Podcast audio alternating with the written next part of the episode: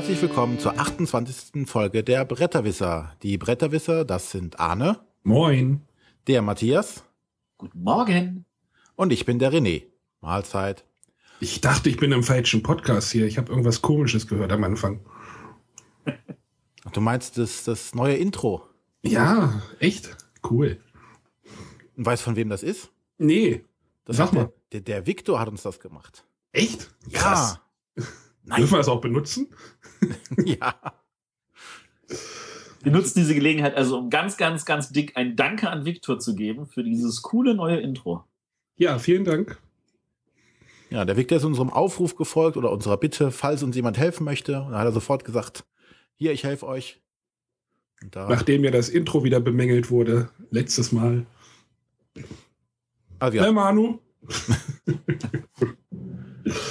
Nochmal ein dickes Danke. So, und dann kommen wir zum heutigen Thema. Und zwar hatten wir in Folge 9 war das bereits mal über Kickstarter gesprochen. Und ähm, das Thema wollen wir ein bisschen aufgreifen und wollen mal über ein erfolgreiches Crowdfunding-Projekt an der Stelle sprechen.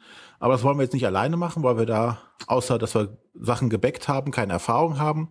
Und haben uns deshalb den Johannes Sich dazu geholt. Hallo. Johannes. Morgen. Der Johannes hat äh, praktisch in Eigenregie oder zusammen mit seinen Leuten äh, das Spiel La Cosa Nostra rausgebracht und darüber würde er uns etwas erzählen nachher. Genau. Aber wie immer. Ja, ich wollte noch mal kurz anmerken, dass es eigentlich ursprünglich war eine Spezialsendung mit dem Johannes geplant. Wir hatten auch ein Interview aufgenommen auf der Messe, nur leider äh, war das durch die Lautstärke ein bisschen unbrauchbar. Deswegen haben wir jetzt eben jetzt eine ganze Folge gewidmet sozusagen. Ähm, so als kleine Wiedergutmachung. Und danke, dass du mich nicht ganz so blöd darstellen lässt und es verheimlicht hast, was wirklich passiert ist bei der Aufnahme. Soll ich jetzt was sagen? Oder? Nein, nein. Die Andeutung sollte Nein, also, also das, den Teil, den ich aufgenommen hatte, der war wirklich nicht zu gebrauchen. Und den Teil, den ich aufgenommen hat, hat irgendwann aufgehört. Das war nach drei Sekunden? Aus, nein, es waren schon drei, vier Minuten. Okay. So, ja. aber genau. gehen wir schnell bei das Thema rüber und fangen mit der Spielerunde an. Und da darf wie immer der Ahne beginnen. Genau, ich möchte natürlich auch über, wieder über eine Messe-Neuheit sprechen, den Colt Express, der ja ähm, doch für ein bisschen Aufsehen, erregt, äh, Aufsehen erzeugt hat, da er quasi mit einem großen Pappzug daherkommt, also mit einer Lokomotive und Anhängern und äh, also ähnlich wie ähnlich wie dieses Norderwind, wo auch so Pappschiffe da drin waren, gibt es hier halt einen Zug und äh, ihr spielt einen Gangster äh, und wollt den Zug ausrauben. In diesen Waggons liegen immer hm, Edelsteine und Beutesäcke und ihr müsst während also in einer Runde wird bestimmt, wie viele Runden eine Runde geht. Also und dann, dann müsst ihr mit euren Handkarten, ihr habt, eure Gangster oder Cowboys oder Frei, äh, wie auch immer, ähm, programmieren quasi. Also ihr habt halt die Möglichkeit, euch zu bewegen, nach oben zu klettern, auf den Waggon drauf, zu laufen. Naja, ah bewegen und laufen ist das gleiche. Äh, ja, nee, nicht ganz, weil bewegen ist nach vorne hinten, während äh, das andere Klettern ist, hoch oder runter. Ja, aber ich habe ja Bewegung und Laufen. Naja, egal. Ja, ja. Ihr, ihr, könnt, ihr könnt äh, andere Leute boxen oder ihr könnt boxen und hoffen, dass ihr jemanden trefft, sagen wir es mal so. Man kann halt auch mal ins Leere boxen. Ähm, man kann schießen. Man kann Beute aufsammeln und man kann den Marshall bewegen. Der Marshall ist quasi eine neutrale Person, die aber von allen Spielern bewegt werden kann. Und das sieht halt so aus, dass ihr halt ein Deck habt von, äh, ich weiß es nicht, wie viele Karten? Acht, neun, zehn? Zehn am Anfang. 10 und ihr zieht 5. Oh, das sollte auch, das sollte auch bei allen Deckbauern das gleiche sein, dass man immer fünf. Das verwirrt mich jede. nein, nein, nein, nein, nein, nein, nein. Ungerade Zahlen sind zu natürlich. Nein, man zieht sechs Karten am Anfang. Ja, aber bei manchen Spielen ist es sechs. In einem anderen Spiel, was ich jetzt gespielt habe, zieht man nur vier. Das verwirrt einen immer. Also, genau, man zieht halt irgendwie sechs Karten von seinem Deck auf und dann versucht man seinen Gangster zu programmieren über die Runden. Ich sag mal jetzt mal drei Runden. Also man legt in der ersten Runde eins ab, dann legt der nächste was ab und dann so weiter. Und dann hat man dann quasi in der Mitte so einen Stapel, wo halt alles draufgelegt wurde. Dieser Stapel wird umgedreht und danach werden die ganzen Aktionen ausgeführt. Also wer Robo-Rally kennt mit diesen programmierbaren Robotern, das ist so ein bisschen ähnlich. Leitet sich quasi diesen Programmieraspekt davon aus und Aber ja, der große Unterschied ist, dass ähm, bei Roborally machen das alle gleichzeitig geheim. Und ja, äh, hier sieht man ja Reihe um, okay, der hat das gemacht, dann kann ich ja versuchen, darauf zu reagieren. Und deswegen gibt es dann noch so coole Sachen, wie das zwischendurch auch äh, verdeckt programmiert wird. Genau, es gibt dann zum Beispiel auch, wenn die, wenn die Runde angesagt ist, man fährt durch einen Tunnel, dann wird halt verdeckt programmiert. Oder es gibt auch einen Charakter, der, also je, alle Charaktere haben so Sonderfähigkeiten und ein Charakter hat zum Beispiel die Sonderfähigkeit, dass er seine erste Programmierung oder Bewegung oder Aktion verdeckt ausspielen kann. Das ist dann auch so ein bisschen, das ist dann der Ghost. Ähm, man kann auch äh, statt eine Karte zu programmieren sagen, ich ziehe lieber nach.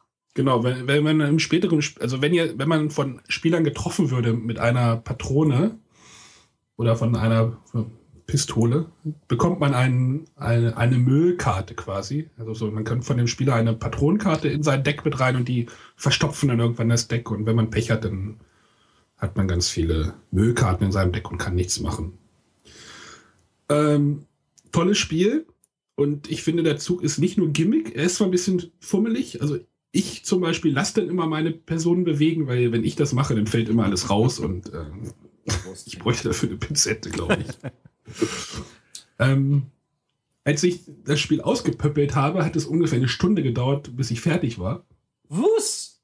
Ich ja. habe das in 20 Minuten geschafft. Ja, ja, ja, ja. also man muss halt diese ganzen Waggons, ich glaube, es sind sechs Waggons oder sowas. Also man kann es mit sechs Leuten spielen und pro Spieler gibt es dann halt einen Waggon, also ich glaube sechs Waggons und der Zug ist noch dabei. Das sind dann.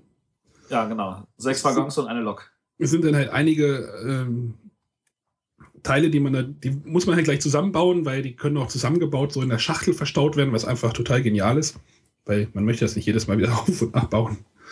Äh, super Spiel, kommt auch bei wirklich Nichtspielern an. Also ich habe das jetzt mit Nichtspielern gespielt, die waren so ein bisschen, da sagte der eine zu mir, ja, Halligalli ist schon bei mir obere, obere Grenze habe ich gesagt, naja, dann versuchen wir es mal. Und An dieser Stelle halt kurz für alle unsere Hörer: Der Arne hat bis heute noch kein Halligalli gespielt.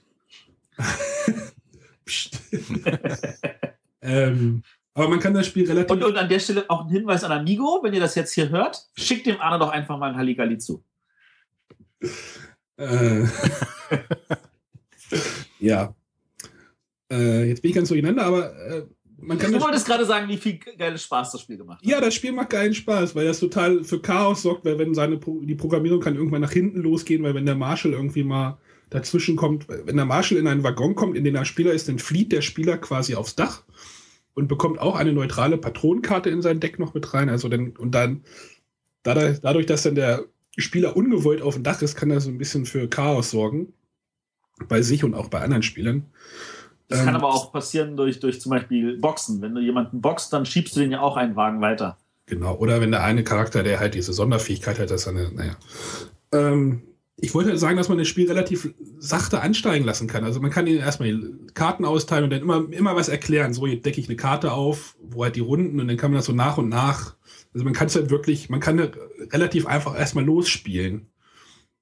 Auch wenn, man, wenn manche Leute das nicht so gerne hören, aber es funktioniert relativ gut. Dieses, also ich, dieser seichte Einstieg, sage ich mal. Man muss nicht erst, man muss nicht alles erklären. Oder es gibt halt auf diesen Rundenkarten, äh, gibt es dann auch so Aktionen am Ende der Runde, was weiß ich, der alle Charaktere, die sich auf dem Dach befinden, landen dann hinten. Das muss man nicht am Anfang erklären, das kann man dann, erklären, wenn es dann aufgedeckt ist. Also. Das ist auch alles thematisch schön gemacht. Also dieses alle landen hinten hängt damit zusammen, dass der äh, da einfach äh, an einem Schild vorbeikommt und das würde alle vom Dach fegen. Ja, also wie bei Colt Sievers, ne? Ja, genau, wie bei Colt Sievers. Perfektes Beispiel. Also, falls einige von unseren Hörern noch damals äh, das gesehen haben. Genau. Also, tolles Spiel. Auch, ich habe mit Matthias neulich diskutiert, was wäre, wenn dieser Zug einfach nur, also wenn das nicht so ein 3D-Zug wäre, sondern einfach nur ein Spielplan, ob es dann auch so ein Aufsehen regen würde. Aber da sagtest ich, du ja, dass das also, immer schon so geplant wohl war. Ja, also der, das war nicht ganz meine Formulierung, aber ich, ich glaube, also dieser 3D-Zug hat A natürlich definitiv einen Hingucker-Effekt. B ist es aber auch tatsächlich für viele Leute hilfreich zu sehen, wer ist oben und wer ist nicht oben. Weil das hätte man natürlich auf dem Spielplan machen können. Da hätte man einfach sagen können, hier so 3D aufgemalter Zug und dann legt man seinen Pöppel einfach statt auf die untere Hälfte auf die obere Hälfte von dem Spielplan. Ähm, aber für viele Leute ist das dann plastisch sehr, sehr viel schwerer vorstellbar. Und die könnten dann sagen, Sekunde, bin ich jetzt oben, bin ich jetzt unten und dann verrutscht die Figur und so. Und das ist mit diesem 3D-Zug viel, viel einfacher Und es spricht dadurch auch gerade die, die wenig Spieler, sage ich mal, die, die selten irgendwelche Spiele spielen, viel mehr an. Und ich glaube, das, das war vom Verlag an der Stelle eine richtige Entscheidung, das zu machen. Und äh, dadurch sich also äh, nicht nur eine zusätzliche Zielgruppe zu eröffnen, sondern auch wirklich Anspruch, ansprechend zu sein für Leute, die sonst vielleicht ungern spielen wollen. Ja, genau. Also das hat super funktioniert bei, also da hatte ich wirklich zwei Spieler dabei, die so, äh, nee, äh. Da habe ich diesen Zug halt aufgebaut und dann so, ach ja, hm. Also lustig ist auch, dass zum Beispiel einfach auch Teile dabei sind, die überhaupt keinen Zweck erfüllen. Also man kann halt noch so ja. Kakteen, Kakteen daneben stellen oder irgendwelche Totenköpfe oder äh, ich, ich denke mal, da war sicherlich noch Platz auf den Standsbögen, deswegen haben sie das gemacht. Das ist total. Also was, leider, was wir leider nicht haben, ist, es gab in Essen noch so Poster, die man drunter legen konnte, wo die Schienen drauf waren, wo du dann die Waggons draufstellen kannst. Das hätte ich ehrlich gesagt auch noch gehabt. Also an dieser Stelle kurz, äh, falls uns der Robin hört, ähm, fände ich cool, wenn ihr uns das auch noch zuschicken könntet. Weil das hat einfach eine Menge Vorteile. Äh, worauf ich noch eingehen würde bei dem Spiel, bevor wir das dann abschließen. Ähm, ich finde es total cool, dass dieses Spiel halt auch sehr anpassungsfähig ist mit den Spielerzahlen. Weil weniger Spieler ja. soll heißen, damit der Chaos-Faktor erhalten bleibt, ist der Raum, auf dem gearbeitet wird, kleiner. Ja, also, also, bei sechs Spielern sind es ja sechs Wagen, genau, bei vier Spielern nur vier und so. Wir haben es halt mit sechs gespielt, da ist der Marshall, der startet halt vorne in der Lok bis hinten zu den Spielern, die starten halt immer hinten, ist halt am Anfang doch relativ weit und da passiert mit dem Marshall die ersten zwei Runden wenig. Ja, aber das, das finde ich halt weniger als das, äh, das Problem. Also ich würde es auch ehrlich gesagt mit weniger als vieren gar nicht spielen wollen weil ja. mir dann doch wiederum zu wenig Chaos ist. Ja, aber ist, noch so eine Zweierregel, wo man irgendwie, also man kann es auch zu zweit spielen, die würde ich glaube ich aber auch nicht empfehlen, weil jeder irgendwie dann zwei Personen steuert und das ist dann wieder nur so eine Krücke, sage ich mal. Sag mal, fällt, mir fällt gerade auf, hast du überhaupt gesagt, worum es in dem Spiel geht? Außer, also ich meine, wann, wer hat denn am Ende gewonnen? Außer, dass wir Genau, das wollte ich noch sagen. Das Spiel endet, glaube ich, nach, nach, nach fünf Runden und wer das meiste Geld hat, Genau, da gab es ja die Schätze, die du gesagt hast, die man einsammeln genau, muss, also es irgendwelche halt Beute. Edelsteine, die halt den Wert, ich glaube, ach, bestimmten Wert haben und Geldsäcke, die halt unterschiedliche Werte haben. Und dann gibt es noch diesen Geldkoffer. Genau, der steht vorne. Der ist vorne bei Marshall in der Lok. Und wer es schafft, seine ganzen, seinen Revolver leer zu schießen, ist der, ich weiß gar nicht, wie er auf Deutsch heißt, der Ganzlinger. Der Revolverheld wahrscheinlich oder sowas. Revolverheld, ja, ja, genau, Revolverheld. Ähm, der kriegt dann auch noch, 1000. Also ganz große Empfehlung, hat, macht super Spaß und äh, kann ich auch empfehlen. Ab wie viel Jahren? Wie lange dauert jetzt so ein Spiel? Äh, ich habe es mir vor mir liegen, 40 Minuten, finde ich, könnte, äh, ich würde eher so eine Stunde sagen. Also wir haben zu sechs auch wirklich nur so 45 Minuten gebraucht. Okay. Äh, ab 10 und das ist von äh, Asmodee. Ludonaut. Ludonaut. Ludonaut, Vertrieb Asmodee und von Christoph Ramboul. Genau. Reimbault. Wer es googeln möchte. Ich google es gerade. Gut aus. Großartiges Spiel. Ich habe es auch auf der Messe gesehen. Ich fand die Illustrationen auch schon super. Also es hat eine super, super geilen Comic, Comic-Grafik. Also das ist, ja. äh, wenn du da ja, du hast ja da wahrscheinlich noch mal ein bisschen anderen Einblick wie wir oder mhm. Aufblick. Also die Comic-Grafik ist zum Beispiel auch richtig schön rund und äh, also ich finde es genau. toll, dass es trotz Western-Thema eigentlich äh, sehr ansprechend ist, weil die meistens, wenn sobald ein Spiel ein Western-Thema hat, liegt es eher wie Blei im Regal, aber ähm, ich hoffe, dass das in diesem Spiel nicht passiert, weil es hätte echt verdient, dass es sich besser verkauft. Ja, also ich finde, es sieht super schön aus und ähm, ist auch ein bisschen mal was anderes einfach. Ne? Zumindest in der deutschen Spielewelt ist ja Comic nicht so oft gesehen. Das ist richtig. Und ich finde es sehr erfrischend vom Aussehen her. Ja, das sieht halt aus wie so ein, wie so ein keine Ahnung, so ein Disney-Comic oder so. Also so ein, so ein ich habe es halt gerade vor mir liegen. Also diese Charaktergrafiken sind einfach wunderbar. Mhm. So, wollen wir zum René kommen? Gut, ähm, ich habe jetzt nicht so ein lustiges Spiel, aber dennoch ein sehr gutes, wie ich finde, und zwar auch eine Messenneuheit, die Schlösser des König Ludwig. Im englischen Original heißt es ja The Castle of the Mad King Ludwig. Das Mad haben sie hier wohl mal weggenommen. Das haben sie mit Absicht rausgenommen, weil es ganz ein paar Bayern schon im Netz gab, die gesagt haben, wie könnt ihr unseren geliebten König Ludwig als verrückt darstellen? Ja. Ähm, wie dem auch sei, das Spiel wird dadurch nicht schlechter. Also, was tun wir denn Schl bei Schlössers König Ludwig? Ähm, wir die, oder die Spieler übernehmen die Rolle von Bauleitern und müssen versuchen, für König Ludwig Schlösser zu bauen. Und wie wir wissen, hat er ja einen sehr ausgefallenen Geschmack gehabt, was die Schlösser anbelangt. Also mit sehr vielen Räumen, sehr verspielt. Und genau das versucht das Spiel nachzustellen. Ähm, wir haben eine, äh, eine Auslage von mehreren Raumteilen, die die unterschiedlichsten äh, Formen haben. Es gibt kleine quadratische, es gibt kleine runde, große runde, L-förmige, rechteckige, äh, sechseckige, große, lange, große, quadratische Räume, also die unterschiedlichsten Formen. Und daraus müssen wir im Laufe des Spiels ein Schloss zusammenbauen. Und ähm, das Spiel geht über äh, mehrere Runden. Und wer am Ende die meisten Siegpunkte bekommen hat, hat dann gewonnen. Die Siegpunkte bekommt man äh, zum einen äh, für die Räume, die man baut, aber auch für Wünsche des Königs, die man erfüllt. Zu Beginn des Spiels werden vier Wünsche des Königs ausgelegt. Zum Beispiel möchte er besonders viele runde Räume haben oder er möchte eckige, äh, quadratische Räume haben oder er möchte von, am liebsten von jedem Raum, von jeder Raumart einen Raum da drin haben. Dafür gibt es entsprechend am Ende äh, dann Siegpunkte. Äh, eine Runde läuft folgendermaßen ab. Ähm, es wird zuerst wird der Bauleiter der Runde bestimmt, also es immer, geht immer Reihe rum. Und dieser Bauleiter ist dafür zuständig, äh, die vorhandenen Räume, die man kaufen kann in dieser Runde auszulegen und denen dann Preise zuzuteilen. Und äh, das darf der Bauleiter nach Belieben machen. Also es gibt eine Reihe von 1000, 2000, 3000 bis zu 15.000 Mark. Äh, und da wird man jeweils, wird jeweils ein Raum zugelegt. Und der Bauleiter muss jetzt praktisch entscheiden, welcher Raum wird, soll wie teuer werden. Weil der Clou des Ganzen, des Ganzen ist, nachher, wenn die Spieler die Räume kaufen, geben sie das Geld, was sie dafür bezahlen, nicht an die Bank, sondern dem Bauleiter.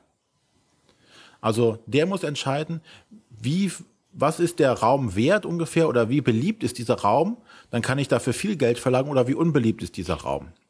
Gleichzeitig ist er, wenn alle anderen Spieler gekauft haben, auch an der Reihe, einen Raum zu kaufen und muss natürlich gucken, dass der Raum, den er haben möchte, zum einen noch vorhanden ist, also er sollte nicht zu günstig sein, damit ihn kein anderer wegkauft, aber auch nicht so teuer, dass er ihn selber nicht mehr kaufen kann, weil er muss den Raum auch bezahlen und er ist der Einzige, der das Geld dann an die Bank bezahlen muss. Hm.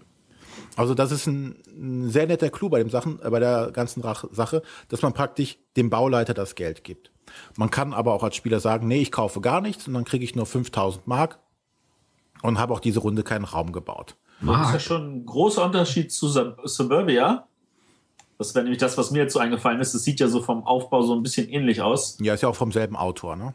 Ja, selber Autor, selber Verlag. Aber das, dieses, diese Verteilung, das ist schon ein großer Unterschied dann. Ja. Ähm, wenn man dann also jetzt an der Reihe war und hat einen Raum gekauft, legt man den auch direkt an.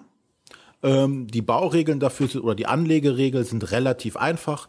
Ähm, jeder Raum hat mehr, ein oder mehrere Türen und diese eine dieser Türen muss an eine vorhandene Tür angrenzen. Ansonsten dürfen sich halt die Räume nicht überlappen und sie müssen im 90-Grad-Winkel angelegt werden. Wobei es bei uns zur Verwirrung führte, wie lege ich einen runden Raum in 90-Grad-Winkel an? Aber wenn man das dann spielt, ist es relativ ersichtlich, was damit gemeint ist. Das, ähm, da sieht man ja Eingänge. Die Mathematiker uns wissen das bestimmt. Ja.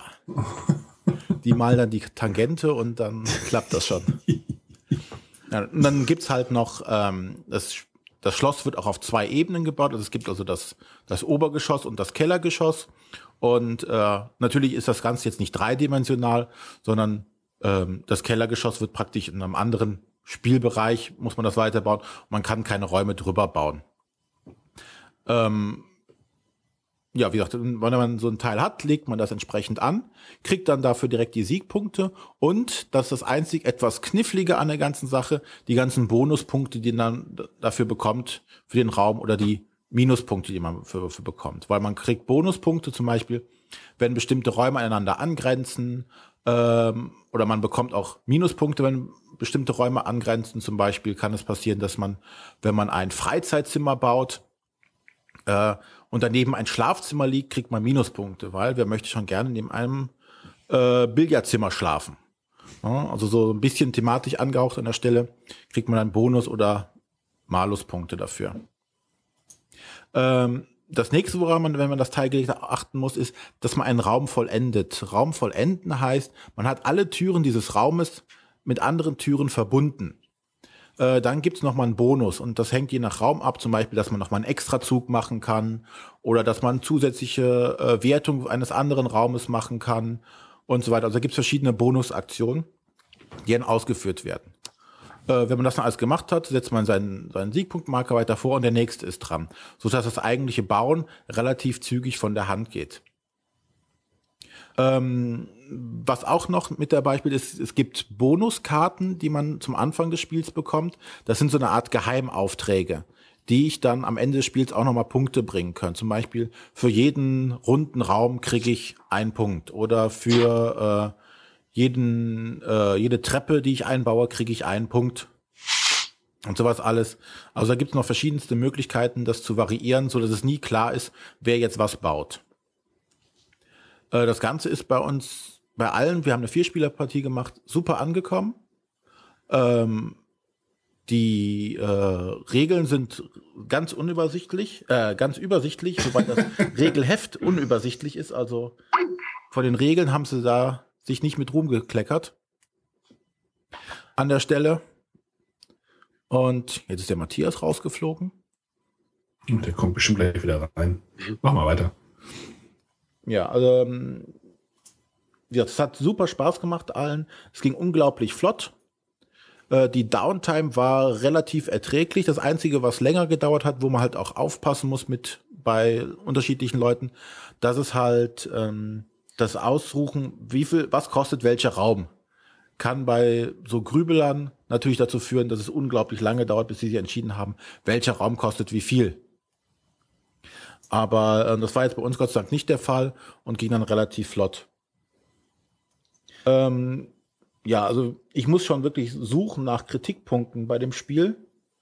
Äh, das eins ist die Anleitung, die äußerst suboptimal gelöst ist. Alleine schon, es ist halt kein, kein äh, Heft, das irgendwie zusammengeheftet wird, weil so viele Regeln gibt es nicht, sondern es ist so, so ein Faltblatt, was so dreimal zusammengefaltet ist. Also wenn man da drin blättern will, hat man ewig so einen, so einen riesigen Spielplan oder so ein riesiges Blatt, wie so, so ein Banner praktisch, dass man hin und her falten muss, das sehr unglücklich ist.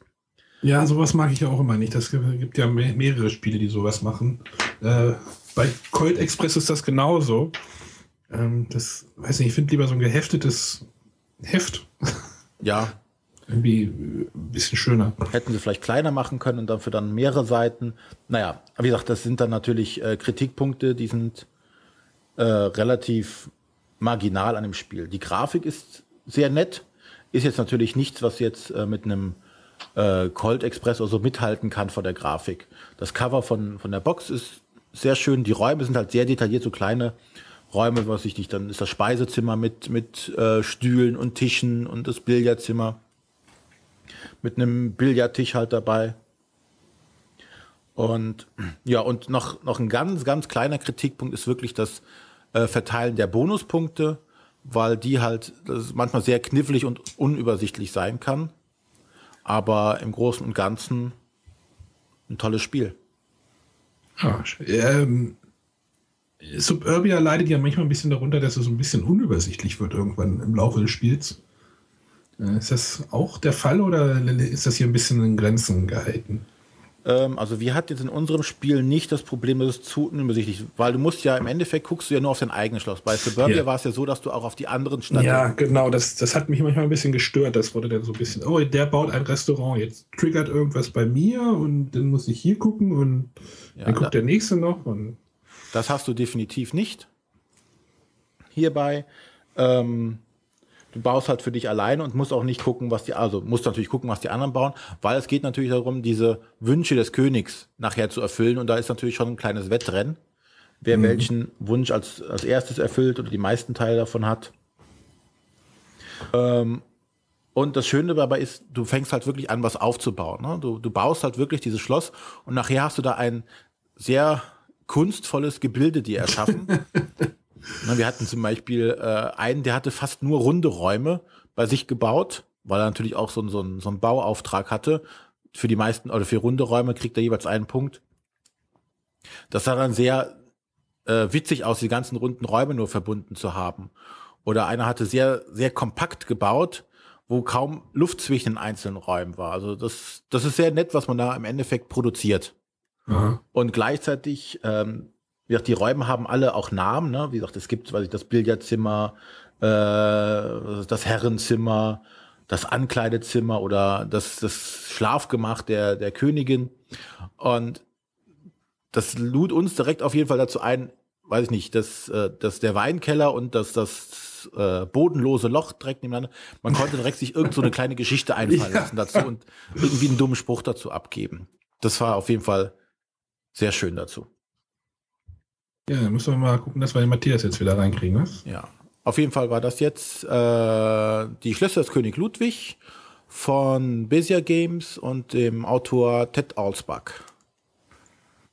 Und dann kann der Johannes jetzt sein Spiel vorstellen. Da ich nicht ganz so auf dem neuesten Stand war, welche ihr hier schon besprochen habt und welche nicht, bin ich mal auf Nummer sicher gegangen und habe keine Neuheit genommen, sondern ein eher älteres Spiel. Ich glaube, es ist so vier, fünf Jahre alt, würde ich schätzen. Nee, es müssen ja nicht immer Neuheiten sein. Also ich finde das auch immer gut, wenn man auch mal ein älteres Spiel nimmt. Genau.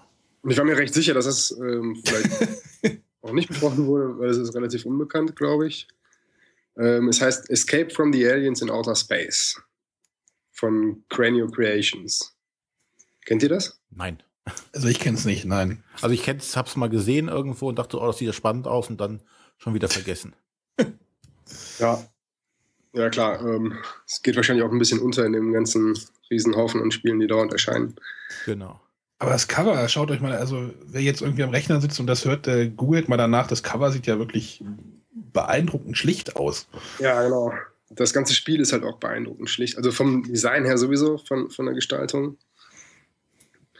Ähm, die Story ist halt schon, ja, Alien halt, ne? Man ist auf einer, Raum, auf einer verlassenen Raumstation und im Dunkeln gibt es irgendwelche Aliens, die die verbliebenen Menschen umbringen wollen. Und es spielt halt mit diesem Horror auch so ein bisschen. Es ist alles total ähm, ja, zurückgenommen und reduziert gestaltet. Alles ist irgendwie schwarz und die einzigen Bilder, die man sieht, sind halt immer so Schattenrisse, ähm, Silhouetten, einfarbig im Dunkeln. Es ist super schön gemacht, gestalterisch. Und es passt halt total zu der Stimmung des Spiels. Von der Mechanik her ist es recht einfach. Es ist ähm, so ein bisschen die Schiffe versenken. Jeder hat so einen Zettel mit so einem, mit so einem, Raum, äh, mit so einem Plan des Raumschiffs. Und ähm, jeder bewegt sich halt ein Feld, beziehungsweise die Alien zwei Felder. Die Aliens. Äh, ja, schon wieder in der falschen Reihenfolge erklärt. Jeder Spieler ist entweder ein Alien oder ein Mensch. Ähm, und die Aliens haben das Ziel, die Menschen zu töten. Die Menschen haben das Ziel, das Raumschiff zu verlassen. Man startet irgendwo in der Mitte und an den Rändern des Spielplans gibt es halt die Ausgänge. Es gibt keinen Spielplan, der auf dem Tisch liegt. Es gibt nur die Zettel, die jeder in der Hand hält. Mhm. Also es ist wirklich sehr reduziert. Es gibt einen Stapel Karten, der auf dem Tisch liegt. Und sonst hat jeder seinen Spielplan, einen Zettel und einen Stift praktisch. Also einen Spielplan und einen Stift und ein Radiergummi vielleicht noch. Und das war's. Also auch sehr entspannt zu spielen. Man ist eher so ein Absackerspiel bei uns. Ähm, man sitzt halt auch am Tisch, redet nicht viel, kann die Füße am Tisch legen. Jeder hat seinen Spielplan, seinen Zettel in der Hand. Und es ist einfach nur Spannung pur, ohne dass da viel passiert. Mhm. Äh, zumindest oberflächlich. In den Köpfen passiert eine ganze Menge.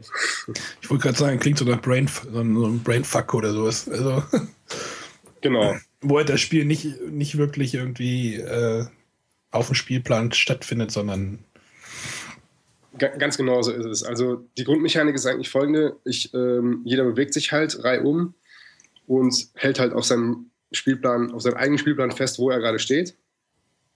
Ähm, so Schiffe versenken mäßig. Und die Aliens versuchen halt, die anderen zu kriegen. Am Anfang weiß man noch nicht, wer Alien und wer Mensch ist, aber es ist jetzt kein Werwolf-Spiel, also das ist, spielt eher eine geringere Rolle, es wird relativ schnell klar. Ähm, ja, und der Witz an der Sache ist, wenn jeder, der sich bewegt, muss danach eine Karte ziehen vom Stapel und die Karte sagt ihm, dem Spieler, ob er ein Geräusch macht. Kann es sein, dass er kein Geräusch macht? Oder es kann sein, dass er eine rote oder eine grüne Karte hat. Die rote bedeutet, er macht ein Geräusch und er muss die Wahrheit sagen, wo er ist. Und die grüne Karte sagt, es gibt ein Geräusch, aber er darf lügen. Also er darf einen anderen Sektor nennen, in dem er sich gerade gar nicht befindet. Mhm. Und ja, dementsprechend, wenn man Glück hat, kann man halt ähm, relativ lange lügen oder es, man macht gar keine Geräusche und ähm, zwischendurch muss man halt, halt nur, nur mal die Wahrheit sagen oder man muss halt relativ oft die Wahrheit sagen, aber man weiß natürlich nie, ob derjenige wirklich die Wahrheit sagt.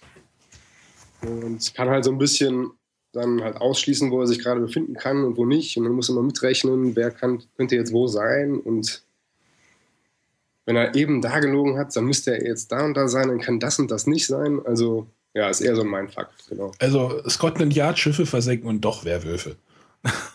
ja, ja. Und das Ganze in einer wunderschönen, düsteren, spannungsgeladenen Stimmung auf dem Raumschiff mit Aliens im Dunkeln. Klingt gut. Ja. Also es ist auch noch zu bekommen. Ich habe gerade mal ein bisschen geguckt. Äh, man, man, bekommt das noch auch ohne Probleme. Also, mhm. Aber der Grafikstil ist ja wirklich äh, sehr cool. Also auch sehr anders. Wenn ich jetzt dagegen, also wir haben ja vorhin von grafisch opulent geredet äh, bei Cold Express. Jetzt driften wir ja quasi wirklich ins grafische reduzierte ab. Das ist ja. Ja, auf jeden Fall. Und es passt halt total zu der Stimmung. Ne? Ja, auf jeden Fall, das glaube ich. Das Spiel ist halt wirklich, du sitzt am Tisch und minutenlang sagt niemand was. Einer beugt sich nach vorne, zieht eine Karte. Minutenlang sagt niemand was. Dann sagt derjenige, Silence. also, sehr schön. Ja, ist nicht das, was man vom Titel erwartet, glaube ich, ne? Genau, ich hätte jetzt so ein Alien-Trash erwartet. Genau. so ein so, äh, Miniaturen-Overkill. Ja, irgendwie sowas in die Richtung hätte ich jetzt auch so erwartet. Stimmt, klar. Nee, das ist es gar nicht, natürlich. Das ist ein sehr reduziertes, sehr anderes Spiel. Ich kann es sehr empfehlen. Da gibt es dann halt auch noch in, also es gibt natürlich verschiedene Karten mit verschiedenen Raumschiffen. Ähm, ich glaube, man kann sich auch noch weitere runterladen und so. Es gibt dann auch schon noch eine Erweiterung mit ähm, Charakterkarten, wo man halt verschiedene ähm, Spezialfähigkeiten noch hat. Aber die lassen, die lassen wir auch eigentlich immer weg. Also das Grundspiel fand ich eigentlich schon. Also klar, man kann es wahrscheinlich nicht irgendwie ein paar Mal hintereinander spielen und nicht jeden Abend oder so. Dann nutzt es sich vermutlich recht schnell ab. Aber so alle paar Monate mal macht es echt Spaß. Ich habe auch gerade nochmal nachgeguckt. Die haben ja auch eine relativ gute Internetseite, wo man sich äh, so einen Karteneditor kann man sich selber anscheinend Karten machen. Ja, genau, stimmt. Also sie unterstützen das anscheinend sehr gut. Sowas ist ja immer lobenswert, dass ja. noch weiter unterstützt wird. Das stimmt. Ja, das war oh. jetzt Escape from the Aliens in Outer Space. Den Namen muss man aber echt ablesen. Ja. oh, das geht noch. Er redet wieder. Ja, ich rede wieder, ja. Kennst du denn das Spiel? Nee, ich kenn's nicht. Du Leider kennst nicht. es auch nicht. Nein, ja nicht ja kennen. Was kennst du yes. denn überhaupt? Äh, ja, zum Beispiel das Spiel, das ich vorstellen will. Ähm, ich wollte Pagoda äh, vorstellen. Ein Zwei-Personen-Spiel. Yeah. Eins von den vielen Zwei-Personen-Spielen, die man noch zusätzlich vorstellen kann. Weil du ja so viele Zwei-Personen-Spiele spielst. Ja, manchmal gibt es dann so diese Phase. Ja, nur noch, ne? Da muss wohl irgendwas in der Spielegruppe vorgefallen sein. Darf nur noch zu Hause spielen. äh, genau. Pagoda äh, geht darum, dass wir ein paar Pagoden bauen. Ähm, Mensch. Ja, was ganz anderes. Also ist auch von der Grafik sehr spartanisch. Ähm, in der Mitte ist halt ein schönes Spielbrett, wo man halt brav mit seinem Zählstein rum rumläuft und diese Pagoden baut. Ähm, diese Pagoden selber bestehen in erster Linie daraus, dass da vier Säulen gebaut werden, in der gleichen Farbe und dann kommt da ein Dach drauf. Und auf dem Dach sind dann farblich angegeben, welche Farben die nächsten vier Säulen haben müssen. Und äh, nach dem vierten Dach äh, kommt oben halt noch ein Dach, so, so, so eine Art Wimpel drauf. Antenne könnte ich auch sagen. Und dann ist die Pagode dicht. Und wenn vier fertig gebaut sind, ist das Spiel vorbei. Ähm, das, der Clou ist eigentlich, wie wird gebaut. Wenn man dran ist, dann darf man so viel bauen, wie man will, effektiv. Ähm, ja, ja, nicht ganz. Also man hat halt eine Limitierung durch seine Karten und nach dem dritten Holz ist eigentlich auch Schluss. Äh, es geht darum, dass äh, man, äh, ne, man spielt eine Karte und man kann genau in der Kartenfarbe eine Pagode bauen im ersten Stockwerk. Ähm, und äh, dann muss man halt schauen, dass man dem, dadurch, wenn man die vierte äh, Säule baut und das äh, Dach damit dann legen kann mit der nächsten Karte, dann kriegt man in der Farbe des Dachs einen Bonus. Und dazu gibt es halt, äh, es gibt äh, sechs Farben und je nachdem, in welcher Farbe man halt gebraucht hat, kriegt man halt einen anderen Bonus. Und da, diese Boni sind natürlich durchgehend alle gut. Also gibt es welche, die erlauben es einem vorher Karten zu tauschen. Es gibt welche, die erlauben einem äh, mehr Karten auf der Hand zu halten. Es gibt welche, die sagen, man kann halt auch äh, Karten anders mischen. Äh, also statt irgendwie 3 zu 1, 2 zu 1 oder solche Sachen, um besser bauen zu können. Äh, das, das sind natürlich Sachen, die wir alle äh, bekommen. Wenn man, wenn man sowas bekommen hat, kriegt man, kann man so, so einen Stein auf so einem eigenen Tafel vorwärts bewegen und man kann diese Aktion zweimal als Boni nutzen äh, und dann ist er halt verbraucht. Dann muss man wieder ein Dach in der Farbe bauen, um das nochmal nutzen zu können. Und ein bisschen brennt halt ein Kampf darum, zu gucken, dass man, äh, dass, dass man dem anderen keine Vorlagen macht, dass der nicht diese Boni abheimst. Ähm, zusätzlich gibt es Siegpunkte. Für jede Säule, die man im ersten Stock, äh, Stock baut, kriegt man einen Punkt. Für jede Säule im vierten Stock kriegt man vier Punkte. Das heißt, man möchte auch gucken, dass man möglichst weit oben baut, um mehr Siegpunkte einzuheimsen. Und des Weiteren von den sieben Karten, die jeder Spieler hat, sind fünf offen. Das heißt, fünf Karten liegen offen vor mir, zwei habe ich verdeckt auf der Hand. Das heißt, der Gegner weiß auch die meisten Karten, die man spielen kann, aber nicht alle. Äh, dadurch ist auch eine gewisse Planungssicherheit gegeben. Äh, ja, und dann geht es einfach munter drauf los zu bauen, abwechselnd und nach 20 Minuten hat man einen Gewinner, weil dann irgendwie die vierte Pagode gebaut ist. Und es geht flott, das geht schnell, das geht sehr angenehm äh, und da ist tatsächlich eine Menge Reiz dabei, wie ich finde. Also, weil man muss halt immer schauen, möchte ich dem Gegner da noch eine Vorlage geben oder baue ich da etwas, damit er das nutzt, damit ich die andere Vorlage für mich nutzen kann äh, und das alles entsprechend abzuschätzen. Das finde ich macht Spaß. Ich weiß nicht, ob einer von euch Pagoda gespielt hat. Nein. Nein. Eieiei. ähm, ja, das Spiel ist äh, hier in Deutschland, äh, ich würde mal sagen, nicht so super angekommen, weil die meisten das als zu langweilig empfanden, von dem, was ich bei anderen gehört habe, was ich aber nicht nachvollziehen kann. Also äh, ich habe da jetzt vier Partien gespielt und ich fand das ziemlich spannend, immer wieder bei jeder Partie.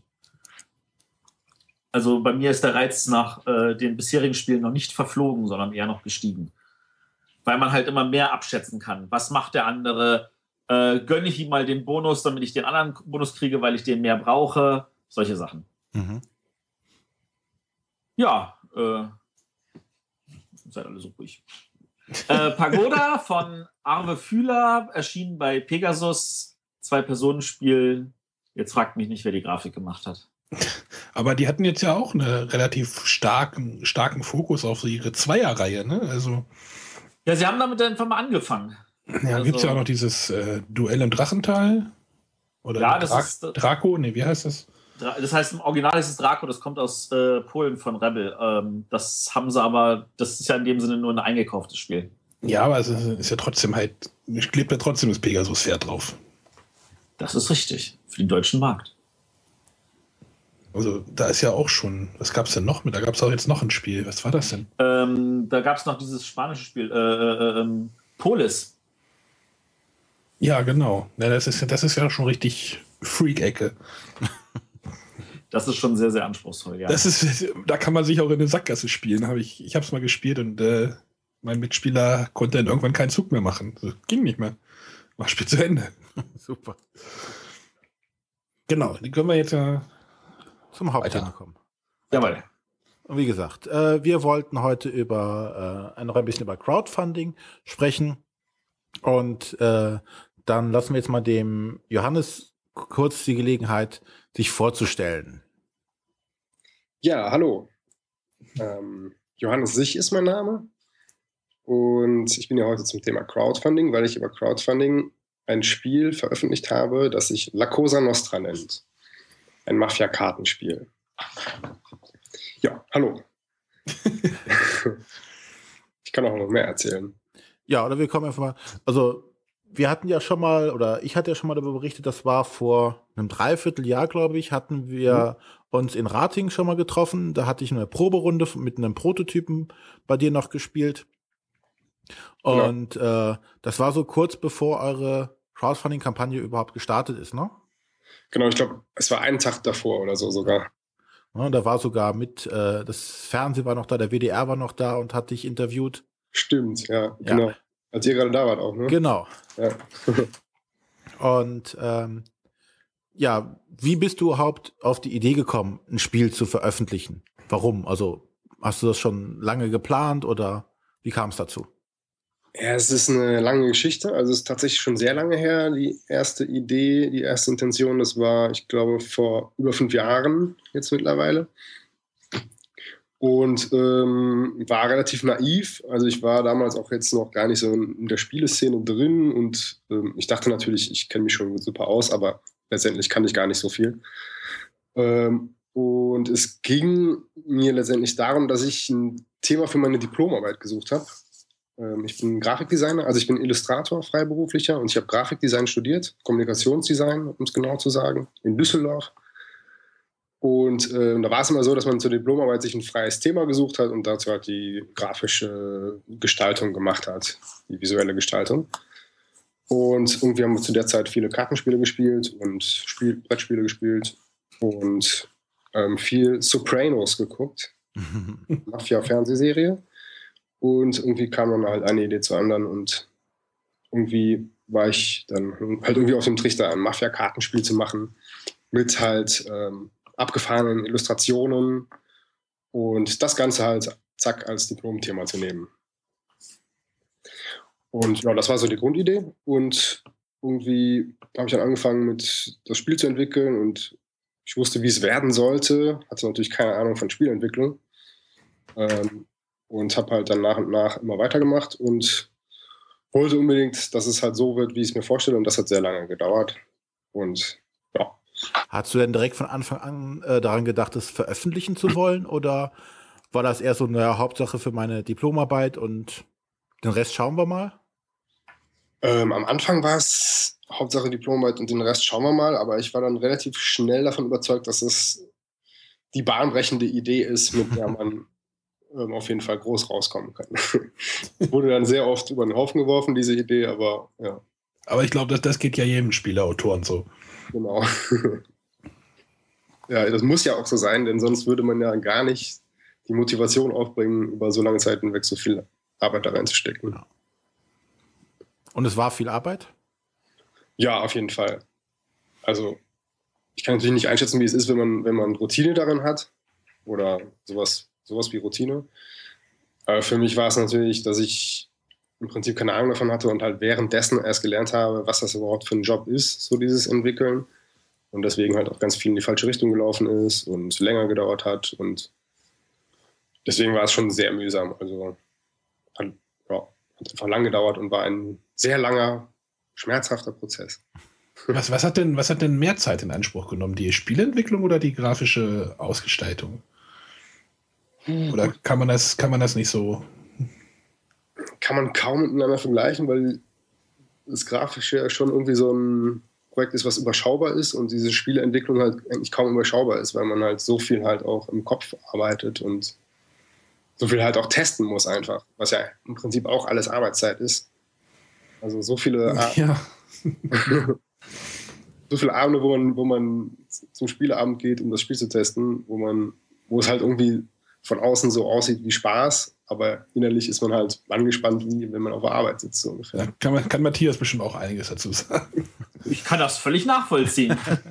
Man weiß auch nie, ist das Spiel jetzt fertig oder äh, arbeite ich damit für den Rest meines Lebens noch? Da kann man dann eine Schraube, Schraube verdrehen und dann ändert sich wieder hinten raus irgendein. ja. Ja, genau. Ja, ähm, aber dann mal ganz kurz, äh, worum geht's denn überhaupt in La Cosa Nostra? Sagt es ja schon, Mafia, Kartenspiel, Sopranos. Mhm. Genau, es geht um die Mafia.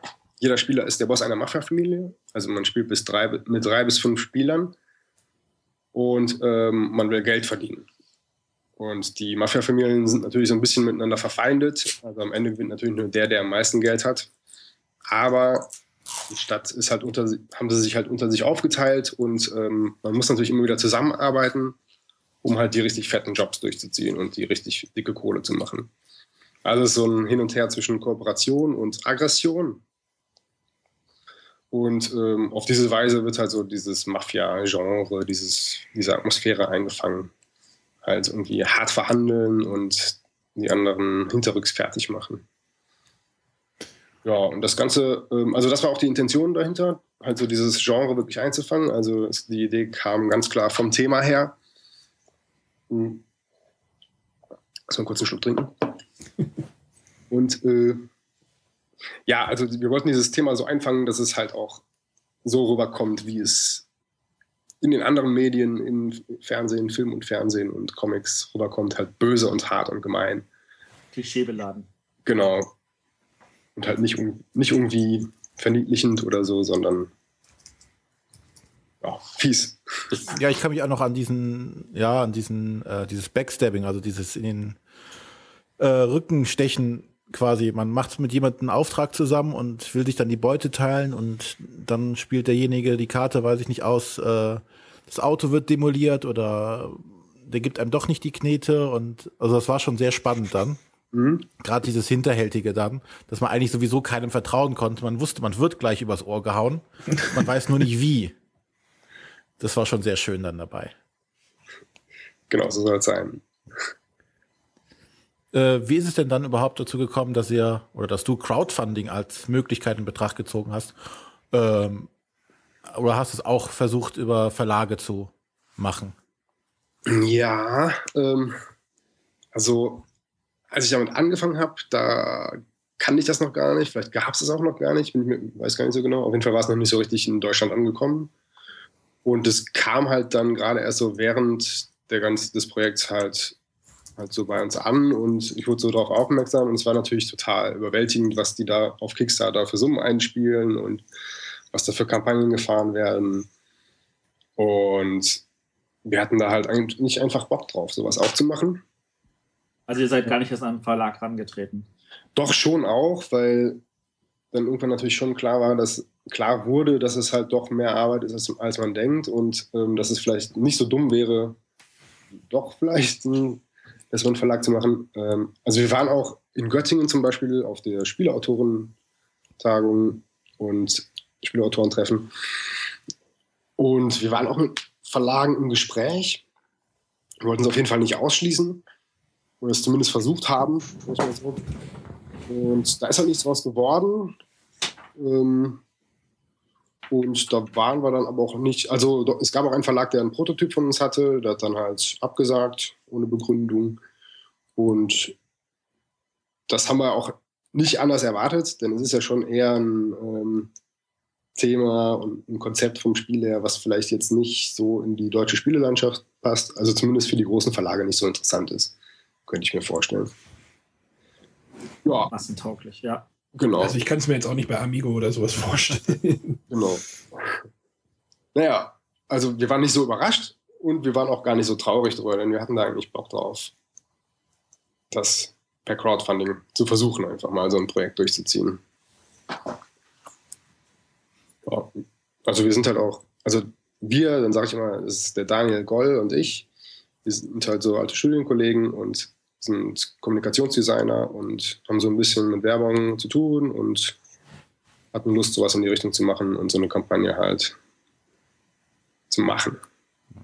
Und da habt ihr euch jetzt für die äh, Plattform Start Next entschieden. Hauptsächlich, weil es eine deutsche Plattform war oder? Ja, genau. Also die Entscheidung war natürlich Kickstarter oder Start Next. Oder okay, oder Spieleschmiede. Und ähm, wir, also das Argument war halt, also wir haben halt ein Spiel mit Kartentexten und es ist auch wichtig, dass Kartentexte drin sind, dass man halt von der Karte liest, was man machen kann, ohne dass sie an, also man kann es halt nicht nur durch Symbole lösen. Ähm, und diese Kartentexte sind natürlich erstmal auf Deutsch in der deutschen Edition, klar. Und direkt, also es war ja uns sowieso das erste Mal, sowas zu machen und dann direkt ähm, zwei Editionen auf einmal rauszubringen, praktisch eine deutsche und eine englische oder sogar nur eine englische, das war uns einfach zu krass. Und wir wollten es erstmal auf die deutsche beschränken. Und dann wird es natürlich schwierig auf Kickstarter, obwohl Kickstarter natürlich den Vorteil hat, dass man viel mehr Leute erreicht, aber weil es halt international ist. Aber wenn das Spiel nicht international ist, dann. Aber kann man als Deutscher auf Kickstarter, muss man da nicht irgendwie einen Sitz irgendwie in den USA oder in England haben oder irgendwie? Genau, das kommt noch dazu. Ich weiß nicht, da hat sich, glaube ich, mittlerweile was geändert, aber das Ja. war auf jeden Fall zu der Zeit so. Ja, erstens das und wir hatten jetzt keine direkte Connections in die USA oder so. Mhm. Und natürlich musste die ganze Kampagne halt auch dann international aufziehen. Ne? Dann muss halt nicht nur die deutschen Blogger und Spieleseiten im Visier haben und ähm, Werbung da machen, sondern halt international. Und wenn ich jetzt sehe, was die deutsche Kampagne schon alles an Arbeit in sich hatte, bin ich eigentlich ganz froh, dass wir es nicht auf Kickstarter gemacht haben, denn da ist ja auch noch eine viel höhere Konkurrenz. Ja. Also so viele Spiele wie auf Start Next im Jahr rauskommen, kommen da, glaube ich, am Tag raus. Spieleprojekte. Deswegen, ich bin schon ganz froh, dass wir es erstmal klein, in Anführungsstrichen klein gehalten haben auf Start Next. Ja, man muss ja auch ein bisschen, man gewinnt ja auch sicherlich Erfahrungswerte und äh, was man denn daraus macht und ob man das dann vielleicht noch in andere Märkte veröffentlicht. Ähm, oder ist, Genau. ist, sowas, ist sowas geplant, dass man dann doch Also- noch mal jetzt. Konkrete Pläne gibt es jetzt nicht. Also es war natürlich immer die Idee, ja, dann kann man ja vielleicht für die englische Edition noch eine Kickstarter-Kampagne machen. Aber ähm, ist jetzt noch, noch nicht konkret geplant. Naja, ihr seid jetzt ja quasi auch gerade auch wahrscheinlich immer noch in, in, im Anspruch oder eure Kampagne oder euer Spiel nimmt euch ja sicherlich immer noch in Anspruch und äh, Genau, ja. Also noch haben wir nicht viel weiter gedacht. noch ist erstmal ein bisschen Erholung angesagt. Es war, war schon ein, ein krasses Jahr. Aber ich könnte mir jetzt schon vorstellen, dass so ein Spiel in, in, in amerikanischen Markt halt einfach vom Thema her nochmal anders aufgenommen wird, als, in, als im deutschen Genau, ja. Mittelaltermarkt, sage ich jetzt mal so. Ja, richtig. Also vom Thema und auch von, von, von Mechanismen. wäre es eigentlich, ist es eigentlich in Deutschland gar nicht so gut aufgehoben, vielleicht, wenn man es mal böse formuliert. Ja, aber vielleicht ist das ja auch die, die Lücke in äh, die, die Nische, die man finden muss. Ist vielleicht auch so die, dass man halt nicht jetzt irgendwie Handel im Mittelalter macht, sondern wirklich dann halt mal so ein Mafia-Thema, weil es halt erzeugt ja auch eine gewisse Aufmerksamkeit und äh, sagt, Mhm. hey, da macht einer was gerade was ganz anderes und das sieht halt ganz anders aus wie alles das, was wir im Moment so im Laden stehen haben. Ich meine, es war ja, Ja. es hat euch sicherlich auch geholfen, könnte ich mir vorstellen. Ja, klar. Klar, genau. Über die Schiene wollten wir natürlich das auch machen. Also ist auch ein bisschen bewusst. Und ja, bisher klappt es ganz gut. Also Wie, wie, wie groß war denn die Nische jetzt auf Startnext? ähm, die was? Die Nische? Ja. Also ich meine, wie viele Leute haben das denn jetzt dann äh, unterstützt? Achso, ähm, 479 Leute Ja, ist doch eine ordentliche Zahl. ja, haben insgesamt 580 Spiele praktisch bestellt. Also über die Dankeschöns. Das ist für so eine Startnext-Kampagne ganz ordentlich.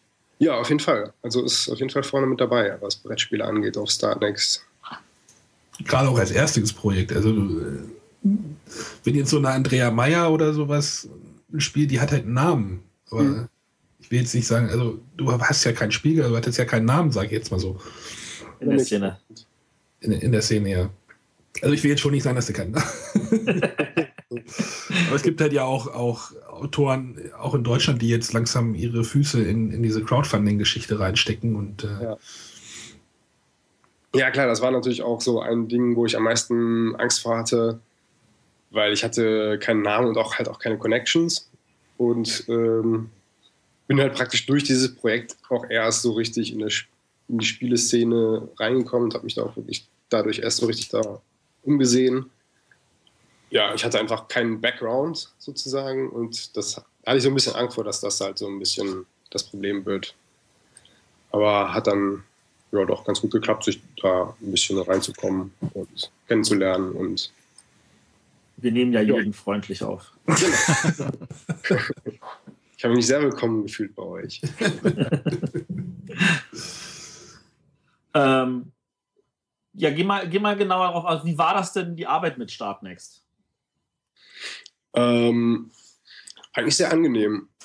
Also, ja, ich habe natürlich jetzt keinen Vergleich, weil ich noch keine andere, ähm, kein anderes Projekt gemacht habe auf einer anderen Plattform, aber Starnext war auf jeden Fall sehr angenehm, ähm, sehr kompetent und nett, die Leute. Man kriegt einen eigenen ähm, zuständigen Ansprechpartner und gut zu der Zeit, wo unser Projekt lief, kam dann gerade eine Umstellung im Interface bei denen. Das war jetzt ein bisschen un unglücklich für uns, weil er, ja, nee, war eigentlich nicht dramatisch. Ähm, Nö, war auf jeden Fall sehr angenehm. Also man hatte auch das Gefühl, das sind halt, also es ist, Startnext ist komplett umsonst und gilt als ähm, gemeinnützige Organisation, glaube ich, sogar. Und das sind halt alles junge Leute, ähm, wo man einfach das Gefühl hat, ja, die sind auch ein, die sind selber auch ein Start-up und machen da ihr Ding und geben sich unheimlich viel Mühe, dass es gut wird und sind Leute wie du und ich, die da was Cooles machen. Also war sehr angenehm und sympathisch. Die kriegen keinen Prozentsatz, also die kriegen keine Provision, aber die kriegen doch bestimmt auch Geld, oder nicht? Von dir denn? Also, also man kann freiwillig einen, einen Prozentsatz spenden, aber es ist jetzt keine Gebühr enthalten. Okay, aber die müssen sich ja auch irgendwie finanzieren. Ne? Irgendwie scheint es zu funktionieren. Irgendwie scheint es zu funktionieren, ja. Oder, oder es ist erstmal, dass die Leute angezogen werden. Kann natürlich auch sein. So. Also wie gesagt, das ist ähm, als gemeinnützig, glaube ich, auch eingestuft. Und vielleicht läuft das darüber nochmal anders. Es wird in in irgendeiner Form vermutlich subventioniert. Äh, ich will da jetzt nichts. Ich, ich weiß es ehrlich gesagt nicht. Genau. Aber scheint nicht so gut zu laufen bei denen, weil gerade ist die Seite von denen nicht erreichbar. also von daher. Vielleicht haben die auch mit Internetproblemen zu kämpfen. Tja.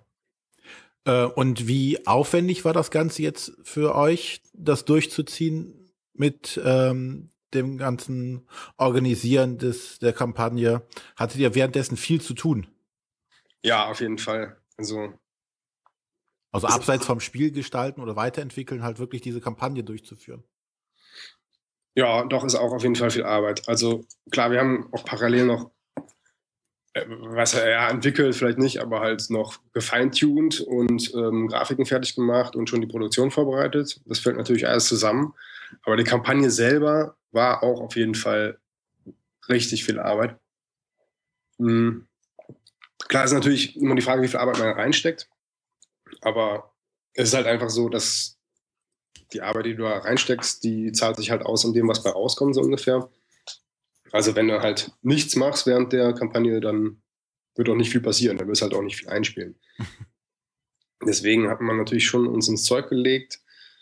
Und ja, es gibt halt einfach unheimlich viel zu tun, unheimlich viel Kleinigkeiten und ja, wir sind auf Veranstaltungen gegangen und haben ja, natürlich zig Leute angeschrieben und in Foren gepostet und so den ganzen Online-Kram und Werbung gemacht und Pressemitteilungen und so weiter und so weiter. Ja, es sind einfach tausend Sachen und man hat im Prinzip jeden Tag das Gefühl, es gibt noch ungefähr fünf Sachen, die unbedingt heute fertig werden müssen. Und eigentlich müsste ich zehn Sachen heute fertig machen und am Ende schafft man zwei, so ungefähr. Und so war es drei Monate lang. Äh, was, also was gab euch einen Ausschlag, die Kampagne drei Monate lang laufen zu lassen und nicht äh, jetzt einfach mal, sagen wir mal, vier Wochen oder so? Ähm, ich glaube, ich hatte war einfach so eine Gefühlssache, dass ich letztendlich gesagt habe, ja, je länger es drin steht, umso mehr Leute werden darauf aufmerksam. Weil also im Gegensatz zu Kickstarter, wo man dann halt einen Monat macht, glaube ich, in den meisten Fällen und dann halt so einen Hype entfacht, der dann auch genau getimed ist und deswegen ist ein Monat auch genau richtig. Es ist, glaube ich, auf Startnext nicht so, dass du halt so einen riesen Hype entfachen kannst, weil die Community einfach nicht so groß ist und vor die Boardgame Crowdfunding Community halt vor allem eher Kickstarter kennt und viele Startnext halt gar nicht kennen. Naja, auf jeden Fall ähm, also so eine Hype-Dynamik lässt sich halt da sowieso nicht so richtig entfachen und deswegen habe ich dann letztendlich gedacht, ja, äh, je länger es drin steht, umso mehr Leute werden darauf aufmerksam. Einfach vom Zeitfaktor her. Ob es jetzt klug war oder nicht, weiß ich nicht. Ja, es war klug genug, weil du warst ja erfolgreich. Ja, stimmt. Aber man, vielleicht hätte man auch das Gleiche auch in kürzerer Zeit erreichen können. Ja, weiß ich nicht. Wenn ich jetzt zum Beispiel auf so ein Projekt aufmerksam werde und dann ähm, sehe ich, oh, das läuft jetzt noch zweieinhalb Monate oder sowas, dann denke ich mir auch, dann klicke ich irgendwann später und dann vergesse ich es wieder. Mhm. Wenn jetzt das jetzt noch irgendwie vier Wochen. den Reminder-Button. ja, da, siehst mal, da, siehst du meine, da siehst du meine Unerfahrenheit, dass ich sowas noch nie gemacht habe. ja, aber bei Kickstarter gibt es halt diesen Reminder-Button, deswegen ist die, die, eigentliche Laufzeit gar nicht so das Entscheidende. Das Entscheidende ist halt wirklich die letzten 48 Stunden und da sieht man dann, äh, kann man ja bei Kickstarter gibt es ja dieses Tool Kicktrack und da kann man dann sehen, wie ist die Verlaufskurve. Und bei den meisten Kickstarter-Spielen ist es so, äh, dass äh, das meiste Geld entweder in den ersten zwei Tagen oder in den letzten zwei Tagen oder beziehungsweise dazwischen und du hast halt, wenn das 30 Tage läuft, hast du halt dazwischen 26 Tage, wo das eine relativ dünne, flache Kurve ist, wo nur einzelne Leute dazukommen. Ja, das war bei uns ähnlich, ja. Also ihr hattet auch den größten Anstieg nochmal am Ende. Die größte hatten wir ganz am Anfang, so in der ersten Woche. Und ja, und dann ging es kontinuierlich weiter, aber halt eher so tröpfelnd. Und am Ende dann nochmal ein Anstieg, ja. Aber das Größte war echt am Anfang. Also wir hatten ja auch schon recht lange davor immer ähm, auch schon halt Werbung gemacht, beziehungsweise waren auf Veranstaltungen und haben halt viele, viele Testspieler gesammelt und von denen sind echt viele dann direkt am Anfang eingestiegen. Das hat was, am Anfang echt einen ziemlichen Boost gegeben. So. Was aber auch zeigt, dass wie wichtig diese direkte Werbung vor Ort bei Spielen ist. Ja, auf jeden Fall, würde ich schon sagen. Das war echt unsere Basis. Aber ihr seid jetzt ja quasi doppelt, doppelt finanziert worden. Ähm, ab wann war denn klar, dass ihr überhaupt finanziert wurdet? Also werden, oh Gott. Werde, werden seid? Nein, keine Ahnung. W wann habt ihr festgestellt, ihr habt den, den, den entscheidenden Punkt erreicht, dass genug Geld da ist? Also wann der Punkt wirklich erreicht wurde, das war, das war, glaube ich, sogar ziemlich in der Mitte. Da wurde erstmal eine Flasche Wein, eine Flasche Sekt geköpft wahrscheinlich. Ja, auf jeden Fall. ähm, ja, also es ist, ich meine, klar, man zweifelt immer, ob es überhaupt was wird und so, aber eigentlich lässt es sich ja auch dann schon irgendwie voraussehen und ein bisschen ausrechnen. Ähm, also anhand der anderen Projekte, die schon gelaufen sind, und wenn man es dann so halbwegs realistisch einschätzt und guckt, wie viel Arbeit man reinsteckt, dann kann man ja, also wir haben halt schon erwartet, dass, dass wir es schaffen. Ähm, klar, ich habe immer gezweifelt, aber, aber eigentlich realistisch gesehen haben wir eigentlich so eine Endsumme von ungefähr 15.000 habe ich ungefähr angepeilt. Klar, man setzt natürlich so niedrig wie möglich an. Und ähm, wir hatten 9.500 angesetzt als Ziel und haben gehofft, irgendwie 15.000, 16.000 zu erreichen. Aber, aber wie berechnet man denn so eine Summe? Ich meine, ist das so ein Bauchgefühl oder versucht man da irgendwie so einen, so einen, so einen Businessplan oder irgendwie sowas aufzu oder so, ein, so eine Kosten, Kostenaufstellung? Ja, versucht man natürlich schon.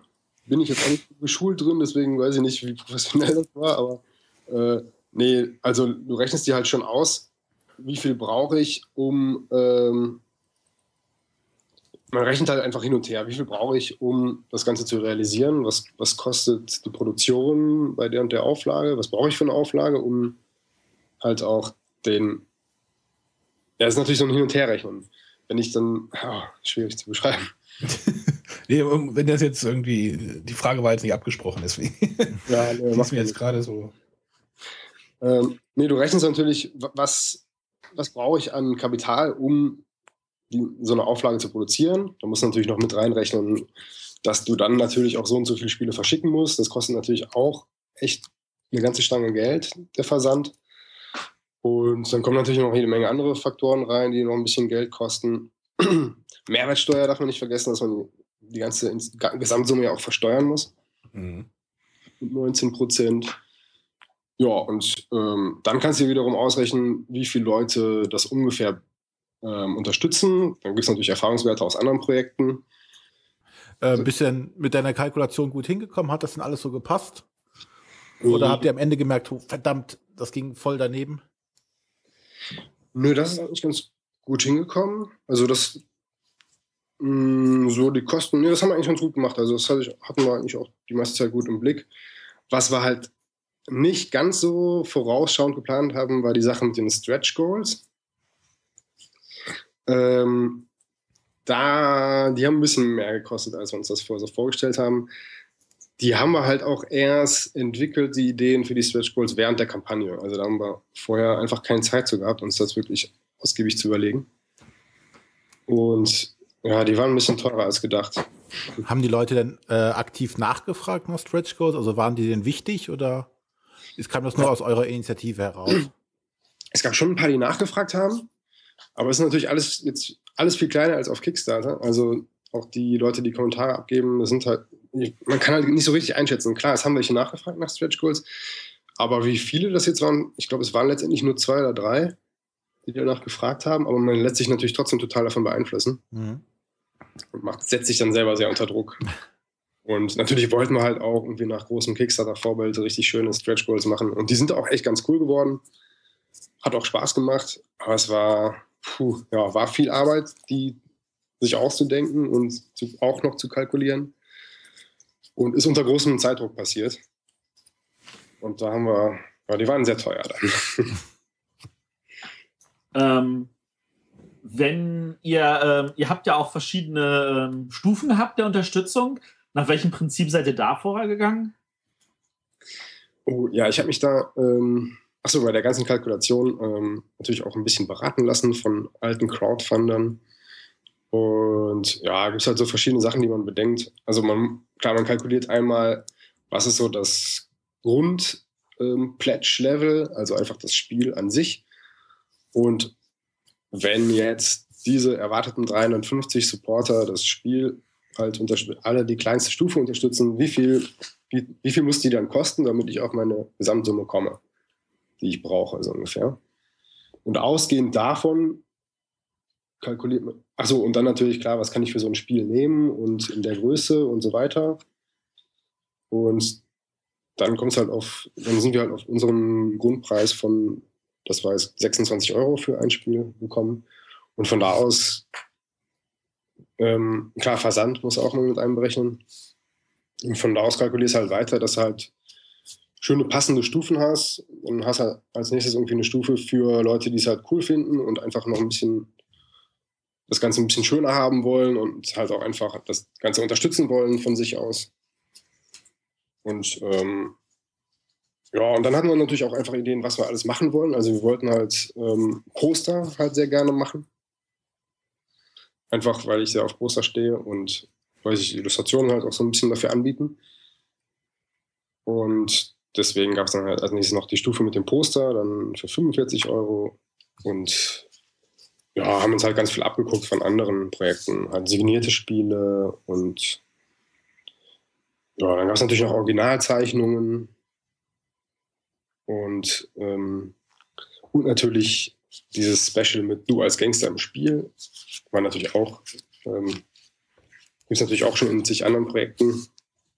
Aber bei uns hat es sich natürlich auch sehr gut angeboten, dass man einfach jemanden als Gangster umsetzt. Jetzt gerade schon wieder ans Schwafeln. Wie, war die Frage nochmal? ja, es ist also, wie man sich halt überlegt, welche, welche äh, Pledge-Stufen man macht. Also ich äh, kenne das von, von Kickstarter, das gibt dann immer die Projekte, da hast du dann drei Stufen, da heißt es so, hier, wenn du, da, äh, wenn du Danke sagen willst, hier, wenn du das Spiel haben willst, hier, wenn du die Luxusaddition haben willst, vielen Dank. Und dann gibt es halt die, da hast du dann 47 verschiedene Stufen und du mhm. liest dir erstmal einen Wolf, um zu unterscheiden, warte mal, hier gibt es noch das extra, Wo kriege ich das extra. Das und genau, und das ist dann meistens, also für mich persönlich jetzt so kompliziert, dass ich dann sage, interessiert mich alles nicht, ich nehme die Basisstufe, ja, falls klar. ich das dann unterstützen will noch überhaupt. Also Johannes hatte 14. Oh, nachgezählt. Ja, ich habe gerade nach. aber ja. es ist, äh, es ist aber über, also ich finde, es ist jetzt nicht irgendwie unübersichtlich, sondern es ist schon, ähm, mhm. man erkennt schon, wo man das Spiel kriegt, weil hier steht irgendwie äh, 26 Euro, das Spiel. Ja, und für mich ist auch immer relativ klar, so ab den Bereichen, wo es so in die über 100 Euro geht oder weit. Da gibt es keine Spiele mehr. Nein, da gucke ich gar nicht mehr nach. Also die Stufen sind meistens für mich uninteressant. Ja, die. Na, das ist ja dann wirklich für die Fans, also für die richtigen, wie gesagt, die halt dann äh, sich selber im Spiel haben wollen oder weiß ich nicht, ein Abendessen mit dem Autor oder dass der Autor vorbeikommt und das Spiel erklärt. Das gibt's ja alles, dann nehmen sie ja für 1000 Euro oder so. Genau, ja. Ja, und, ja, nee, klar, also es ist nur für die, für die richtigen Fans. Aber es ist natürlich auch einfach interessant, ne? wenn da irgendwie was Witziges steht. Natürlich, macht das Ganze natürlich interessanter. Ja. Und, aber wenn es halt zu viele von solchen Sachen sind, dann liest man sich halt wieder, genau wie du sagst, halt nicht mehr durch, weil es einfach zu viel ist und dann ist dieser Interessantheitsfaktor dadurch dann auch wieder verloren. Bei uns war es auch eher so, dass wir eher zu viele Ideen als zu wenige hatten und dann halt auch bewusst das reduziert haben. Also wir hatten schon noch ein paar Levels mehr dazwischen, die wir dann rausgeworfen haben oder zusammengefasst haben oder so. Also da muss man, ja, war schon auch, also allein das Planen dieser Dankeschön-Stufen war auch einfach ein paar Tage lang Arbeit, Konzeption, um sich das genau zu überlegen und so. das war jetzt aber schon alles trotzdem noch so eine Art, sagen wir mal, äh, Fanprojekt, weil das war ja nicht dein, dein Hauptjob in der Stelle, oder? Ja, schwer zu sagen. Also ich bin Freiberufler, freiberuflicher Illustrator und das geht halt schon dann fließend ineinander über. Freizeitarbeit und Projektarbeit. Und ah, das kenne ich. ja. was, was, was, was, machst du denn oder was macht ihr denn eigentlich? Ja, ich bin auch äh, freiberuflicher Redakteur. Ah, okay. Und arbeitet auf Mallorca. Manchmal. Matthias hat noch so ein Projekt am Laufen, aber das erzählt er ja nicht. Das ist stimmt, ja. Das wird auch nicht auf Startnext gehen, aber das ist eine andere Geschichte. Okay. Ja, gut, dann kennst du das ja, wie das alles fließend ineinander übergeht. Und, ja, ja. Ja, also so zu der Zeit, also dieses Jahr, nee, ich kann einfach eigentlich sagen, dieses Jahr habe ich eigentlich 80 Prozent meiner Arbeitszeit und meiner Freizeit natürlich auch in das Projekt gesteckt und habe recht wenig Jobs auch gemacht, einfach zum Geld verdienen. Also eigentlich war das schon so mein Hauptprojekt dieses Jahr. Ja, und jetzt war das jetzt äh, ja erfolgreich für euch und ähm, dann ging das Spiel ja praktisch in die Mache. Mhm. Äh, wann war das? Wann, wann war die Kampagne äh, durch? Die Kampagne war durch ähm, Ende Juni. Und dann hatten wir praktisch einen Monat, den kompletten Juli, um ähm, das halt fertig zu machen, die Grafiken fertig zu machen und so weiter und die Produktionsplanung in trockene Tücher zu bringen. Und dann ist es halt Anfang August, war dann halt auch Druckauftrag und Druckdatenübergabe und es wurde dann produziert. Das war so ungefähr der Zeitrahmen. Und wann hatten die ersten äh, Unterstützer ihr Exemplar in Händen? Ja, das war ähm, jetzt kurz vor der Messe. Ja, das ist auch eine sehr lange Geschichte eigentlich. Ja, aber bitte sehr. Also ge geplant war ähm, Anfang Oktober. Denn wir hatten eigentlich einen geplanten Liefertermin vom Hersteller, der war, ähm, ich glaube, am 25. September. Den haben sie nicht eingehalten. Das Spiel kam zwei Wochen später. Matthias lacht. Oh, ja. ja, ähm, und dann war es halt noch so gerade eben möglich, das Spiel vor der Messe, also wir wollten es halt unbedingt vor der Messe halt an die Unterstützer ausliefern, weil es natürlich einfach dazu gehört, dass die Unterstützer das als erstes kriegen. ja, es sieht, es sieht ein bisschen komisch aus, wenn man es auf der Messe verkauft und die Unterstützer warten immer noch. Ne? Also Wir wollen jetzt aber nicht auf irgendwelchen anderen Projekten rumreiten, oder? Nein, aber ich finde, sowas ist immer ein bisschen. Weiß ich nicht. Die Unterstützer sollten, die haben ja wirklich da wirklich Risikokapital, sage ich jetzt mal, investiert und die sollten es ja noch als erstes kriegen. Ähm, ja. ja. aber das, also ich nehme ja, also ich, ich möchte dir da schon unterstützen in dieser Meinung, aber das Problem ist halt wirklich, dass die Messe Essen halt zu wichtig ist. Also äh, ich weiß jetzt nicht, wie ihr das gemacht hättet, aber es ist einfach so, dass wenn man das dann nicht auf der Messe verkaufen kann, weil man das erstmal an die Unterstützer rausnehmen ja, muss und dann ja. danach nicht mehr verkaufen kann, weil mhm. einfach der Hype dann auch schon wieder beim nächsten Spiel ist, dann äh, fehlt einem einfach das Kapital auch wieder reinzukommen und dann sitzt man am Ende auf einer Menge Produkte, das man nicht mehr verkaufen kann und das will ja auch niemand. Ja klar, also wenn es auf Essen in Essen nicht rausbringst, dann ist es praktisch gescheitert, kannst du eigentlich fast sagen. Ne? Also, genau. Man kann es auch vergessen, glaube ich. Deswegen, also ja klar, ne, genau wie du sagst, rein wirtschaftlich ist es das, das Wichtigere. Aber ähm, klar, die haben Risikokapital geleistet und die haben ja auch so psychologisches Kapital geleistet. Also die haben ja mitgefiebert und haben dich unterstützt und haben durch ihre Postings und äh, Feedback halt auch einfach das Ganze mit ermöglicht einfach. Was hättet ihr denn gemacht, wenn das Spiel nicht erfolgreich gelaufen wäre? Ähm, wenn es nicht geklappt hätte, von der Zeit her jetzt? Oder nee, vom, vom, vom Geld her. Wenn, wenn jetzt von den angestrebten, wie viel hattet ihr gesagt? 8500, 9500? Wenn da sagen wir jetzt mal nur 6000 zusammengekommen wären. Oh, jetzt 6000 ist natürlich schwierig. Also wenn es nur 3000 wären, dann hätte man sagen können, klar, jetzt ist es gescheitert wenn es jetzt so knapp, also 6.000, 7.000 oder so gewesen wären, dann hätte man natürlich noch sagen können, ja gut, dann pumpen wir selber noch irgendwas, irgendwo ein bisschen Kapital und versuchen es trotzdem. Das wäre eine sehr schwere Entscheidung geworden und hätte wahrscheinlich auch keinen Spaß gemacht. Äh, Da will ich gar nicht drüber nachdenken. Bist froh, dass es geklappt hat. Ja. ja, genau, auf jeden Fall.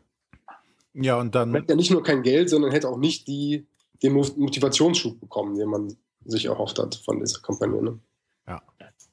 ja, seid ihr also jetzt fertig geworden, so kurz vor knapp und war ja dann wahrscheinlich auch für euch ein Highlight dann der Stand auf der Messe.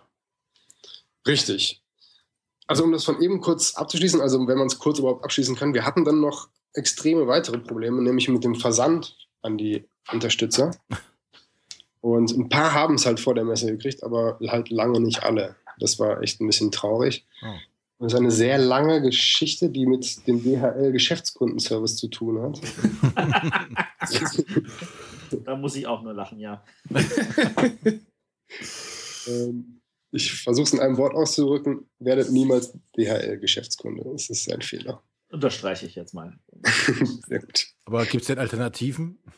Ja, Herme, Hermes. Ja. also, ja, genau, ich will keinen Namen nennen, wurde aber gerade schon genannt. äh, aber es ist wirklich, also wenn du vielleicht eine große Firma bist und deine eigene, ähm, deine eigene IT hast, die sich um die, die da halt irgendwie die Schnittstellen anbieten kann für die DHL-Systeme, dann macht es vermutlich Sinn als große Firma, aber jetzt so als Startup, wenn du da halt mit deinen eigenen Daten irgendwie hantieren musst, ähm, ist es unmöglich mit dieser Versandsoftware von DHL. Also es war für uns einfach praktisch unmöglich. Ah, jetzt bin ich doch mitten in der Geschichte, ne? Also, ich kann die Sache abkürzen. Es ist ein, ein, ein Albtraum, aber die von FedEx ist nicht besser. Okay, aber Hermes ist viel, viel besser zum Beispiel. Ich will ja jetzt keine Werbung machen, aber es geht. Also es gibt Versandunternehmen, die es ohne Probleme hinkriegen, dass man, dass man halt sich anmeldet und einfach 300 Pakete verschicken kann. Und diese Labels innerhalb von, einer, von kurzer Zeit sich da besorgen kann. Also, Ja, Die Spiele haben es trotzdem geschafft zu den Genau. das ist ein sehr emotionales Thema. das ist wahrscheinlich noch am frischesten.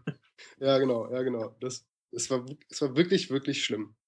Naja, und die meisten haben es dann halt eine Woche später gekriegt, leider, leider. Aber die Reaktionen waren trotzdem sehr positiv aus der Crowd. Ähm, die ganze Geschichte gibt es nachzulesen in unserem Start Next Blog. Und die meisten haben sehr positiv darauf reagiert und hatten sehr, sehr viel Verständnis dafür. Das, da, dafür nochmal vielen Dank an die Crowd. Ja. Äh, wenn wir jetzt von Verständnis reden, ähm, wenn so ein Spiel dann draußen ist, dann ist ja das nächste, was passiert, dass dann das irgendwelche Reviewer nehmen und äh, dann auseinandersezieren. Also wir haben ja auch am Anfang jeder ein Spiel vorgestellt und äh, kurz unsere Meinung dazu abgelassen. Ähm, wenn, das ist aber, finde ich, immer noch was anderes, wenn man mit irgendeinem Wildfremdspiel agiert, als wenn da jemand ein Spiel auseinander nimmt, das, wo man vielleicht selber irgendwie Her- Herzblut drin hatte. Ähm, Gibt es schon irgendwelche Reviews und wie sind die bis jetzt angekommen und wie reagierst du darauf? Ähm, es gibt schon ein paar Reviews. Ähm, die sind sehr positiv.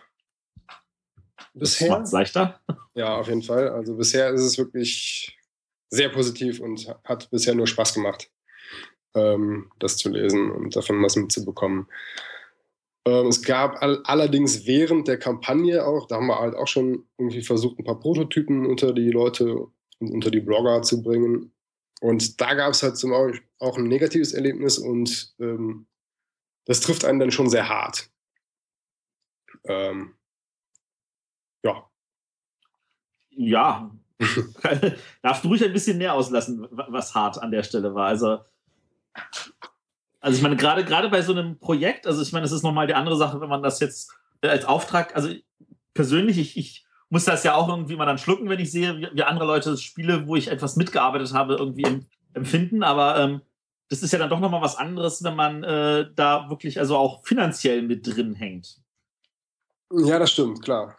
Ähm, vor allem, wenn man es halt, ähm, wenn man halt jetzt kein großer Publisher ist, sondern halt das irgendwie so auf eigene Faust macht und dann halt, ich sag mal, hart rangenommen wird, als wäre man ein großer Publisher und äh, dann denkt man, ja, hm, schwierig zu sagen. also wo die Verhältnismäßigkeit nicht unbedingt da ist. Von der Heftigkeit meinst du? Ja, genau. Hm, Ja, wir hatten ja äh, mit unserem Start ein ähnliches Problem in Anführungszeichen. mhm. wo uns dann, äh, ja, in Anführungszeichen fehlende Professionalität vorgeworfen wurde. Ja, wo wir aber auch keine Profis sind. Ja, genau. Wir sind das jetzt hier, haben das auch damals zu, ja, zum ersten Mal quasi gemacht. Und äh, dass dann natürlich nicht alles rund läuft oder manche Fehler passieren, das ist ja immer klar. Aber dann kommt natürlich dann, ja, äh, das geht überhaupt nicht und das ist total ätzend und schlecht. Das ist natürlich dann immer schwierig. Dann heißt das die Parole durchhalten. Genau. genau, weitermachen. Ja, aber, aber auch den Profis. Ich glaube, ich glaube halt, wen hatten wir denn auch mal zu Gast, wo wir gefragt haben, wie das dann mit Reviews ist und dass das trotzdem auch manchmal auch an den Profis noch zehrt. Also ähm, ich glaube, so ganz ab, so ganz abschütteln kann man das nicht. Also Matthias sagt ja auch, dass, keine Ahnung, wenn jetzt jemand was über ein Spiel, was er redaktionell mit betreut hat, was schreibt, was irgendwie nicht unfair klingt, aber dich wurmt das auch, Matthias, oder nicht? Äh, es wurmt mich innerlich, also öffentlich, äh, soweit ich das jetzt mal als hier nicht öffentlich betrachte, also öffentlich sage ich natürlich immer, jeder hat seine Meinung und das lasse ich denen auch und ich kommentiere das dann meistens nicht. Aber innerlich denke ich mir so, oh, ich wünschte mir, du hättest das wenigstens ein zweites Mal gespielt. Äh, solche Sachen. Aber ich weiß auch selber persönlich, wie das manchmal ist, wenn ein Spiel schlecht ist, warum soll man das dann ein zweites Mal spielen? Aber auf der anderen Seite sehe ich, manche Spiele muss man sich halt auch ein zweites oder drittes Mal, um wirklich dann zu sehen, wie, welche Genialität dahinter steckt. Und ich glaube, das ist dann tatsächlich schwieriger. Also ich meine, da hat er natürlich ein Spiel, was wahrscheinlich einfacher gleich beim ersten Mal schon zu greifen ist, weil äh, dieser, dieses Gruppenfeeling, also äh, wahrscheinlich mehr aufkommt, oder? Ja, ähm, ja, es, es, ist halt bei uns auch, bei, bei La Cosa Nostra halt auch so, dass du, ähm, dass es halt auch irgendwie scheitern kann, wenn die Gruppe darauf keine Lust hat, einfach. Oder das gerade halt irgendwie mal, was weiß ich, es hängt halt sehr von der Gruppendynamik ab, weil das Metaspiel halt so eine große Rolle spielt. Und da kann es halt auch mal irgendwie halt nicht so gut laufen. Oder es gibt halt auch viele Leute, die sowas gar nicht so richtig mögen. Wie habt ihr das denn auf den Veranstaltungen, wo ihr die Werbetrommel gerührt habt, äh, versucht äh, zu lenken vielleicht, dass diese Gruppendynamik eher aufkommt? Ja, das ist nochmal ein bisschen was anderes. Auf so Veranstaltungen ist es so ein bisschen dankbarer, weil die Leute halt eh schon mit einer anderen Erwartungshaltung daran gehen. Ähm, da wird mir jetzt was erklärt und das ist dann halt schon an sich schon ein bisschen aufregend. Da ist es gar nicht so schwer, dass diese Gruppendynamik zustande kommt. Also auf Veranstaltungen hat man das Feedback immer super positiv und es hat eigentlich immer gut funktioniert.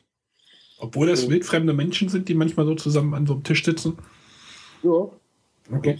Ja, klar. Nicht in 100% der Fälle, aber. Ja, stimmt schon, aber. War doch einfacher. Viel schwieriger war es zum Beispiel in so Spieleclubs, wo man dann hinkommt und sagt, hier, Prototypen testen, dann haben die meistens schon keinen Bock. und, äh, ja, und, und da sind dann halt auch viele Vielspielertypen, die dann manchmal auch ein bisschen spezieller sind und halt eben solche Spiele nicht so sehr mögen, wo man so viel reden muss und und vor allem am Ende würfeln. Genau, würfeln und sich so viel kaputt machen kann. Und ähm, ja, das war zum Beispiel viel schwieriger. Da gab es natürlich auch Momente, wo halt so eine Spielrunde einfach nicht funktioniert hat. Da ist ja Matthias Gruppe ja auch so prädestiniert für. Oh ja, also hast du ja schon ein paar Mal erzählt, dass ihr so mit Reden und sowas ist jetzt auch nicht so. Also es, es gibt ein paar Spiele, die finde ich total toll, aber ich weiß, die kann ich mit mir, mit meiner Gruppe hier zu Hause nicht spielen. Die kann ich nur spielen, wenn ich unterwegs bin und andere Leute treffe. Ja, es gibt halt einfach so Gruppen, ne, die, klar, es gibt halt verschiedene Geschmäcker einfach. Ja. Ja, und da kann es halt sein, dass so ein Spiel halt einfach schief läuft. Und dann kann es natürlich auch sein, dass so ein Spiel mal in einer ähm, Rezensionsspielrunde schief läuft. Und dann halt auch, klar, dann, wie du schon sagst, dann denkt man halt schlechtes Spiel und versucht es halt nicht nochmal und schreibt darüber dann zwei Seiten, warum es schlecht ist. Ja. ähm, wenn wir jetzt mal so zum zusammenfassenden Teil kommen, mhm. könntet ihr euch vorstellen, das nochmal zu machen? Oh ja, die Frage. Die, ja, die, ja, die ist fies, ja. Da überlege ich schon seit gestern, was ich darauf antworten soll, wenn diese Frage kommt. ähm, also im Moment bin ich noch sehr, sehr geschlaucht von dieser DHL-Geschichte. ähm, also ich weiß nicht, ob ich es wirklich, also ich, im Moment könnte ich, glaube ich, es nicht, es nicht empfehlen. Es ist wirklich einfach viel zu viel Arbeit. Es ist einfach viel zu viel Arbeit, das Ganze. Also es ist wirklich noch mal viel aufwendiger, als man denkt, wenn man sich schon vorstellt, dass es sehr aufwendig ist. Also das klingt danach auch, als würdest du das selber nicht nochmal machen wollen.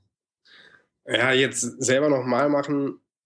Also es kommt natürlich dazu, dass man halt vieles zum ersten Mal macht und dadurch einfach alles viel länger dauert und viel aufregender ist und viel stressiger ist und viel unübersicht, un, unüberschaubarer. Und dadurch ist halt auch die Belastung einfach viel höher. Jetzt das Ganze nochmal zu machen, wäre natürlich was ganz anderes, weil man alles schon kennt und so ein bisschen einschätzen kann und ähm, man ganz anders rangehen würde. Also jetzt wäre es natürlich viel weniger Arbeit, sowas nochmal zu machen. Deswegen wäre es eigentlich fast schon verschenkte, äh, verschenkte Investition, wenn, wenn man das nicht nutzen würde, das ganze Gelernte. Könnte man andersrum auch so sagen. Wenn man das nicht nutzen würde und es nochmal machen würde. Ja, und du hast jetzt auch quasi ja schon dir einen Namen gemacht. Na, jetzt bist du jetzt nicht mehr der Unbekannte, der ein Projekt starten möchte. Ja, und genau, man hätte ja natürlich auch schon einfach eine ganze Reihe an Leuten, die man halt schon als Basis dann halt praktisch wieder für ein neues Projekt gewinnen könnte.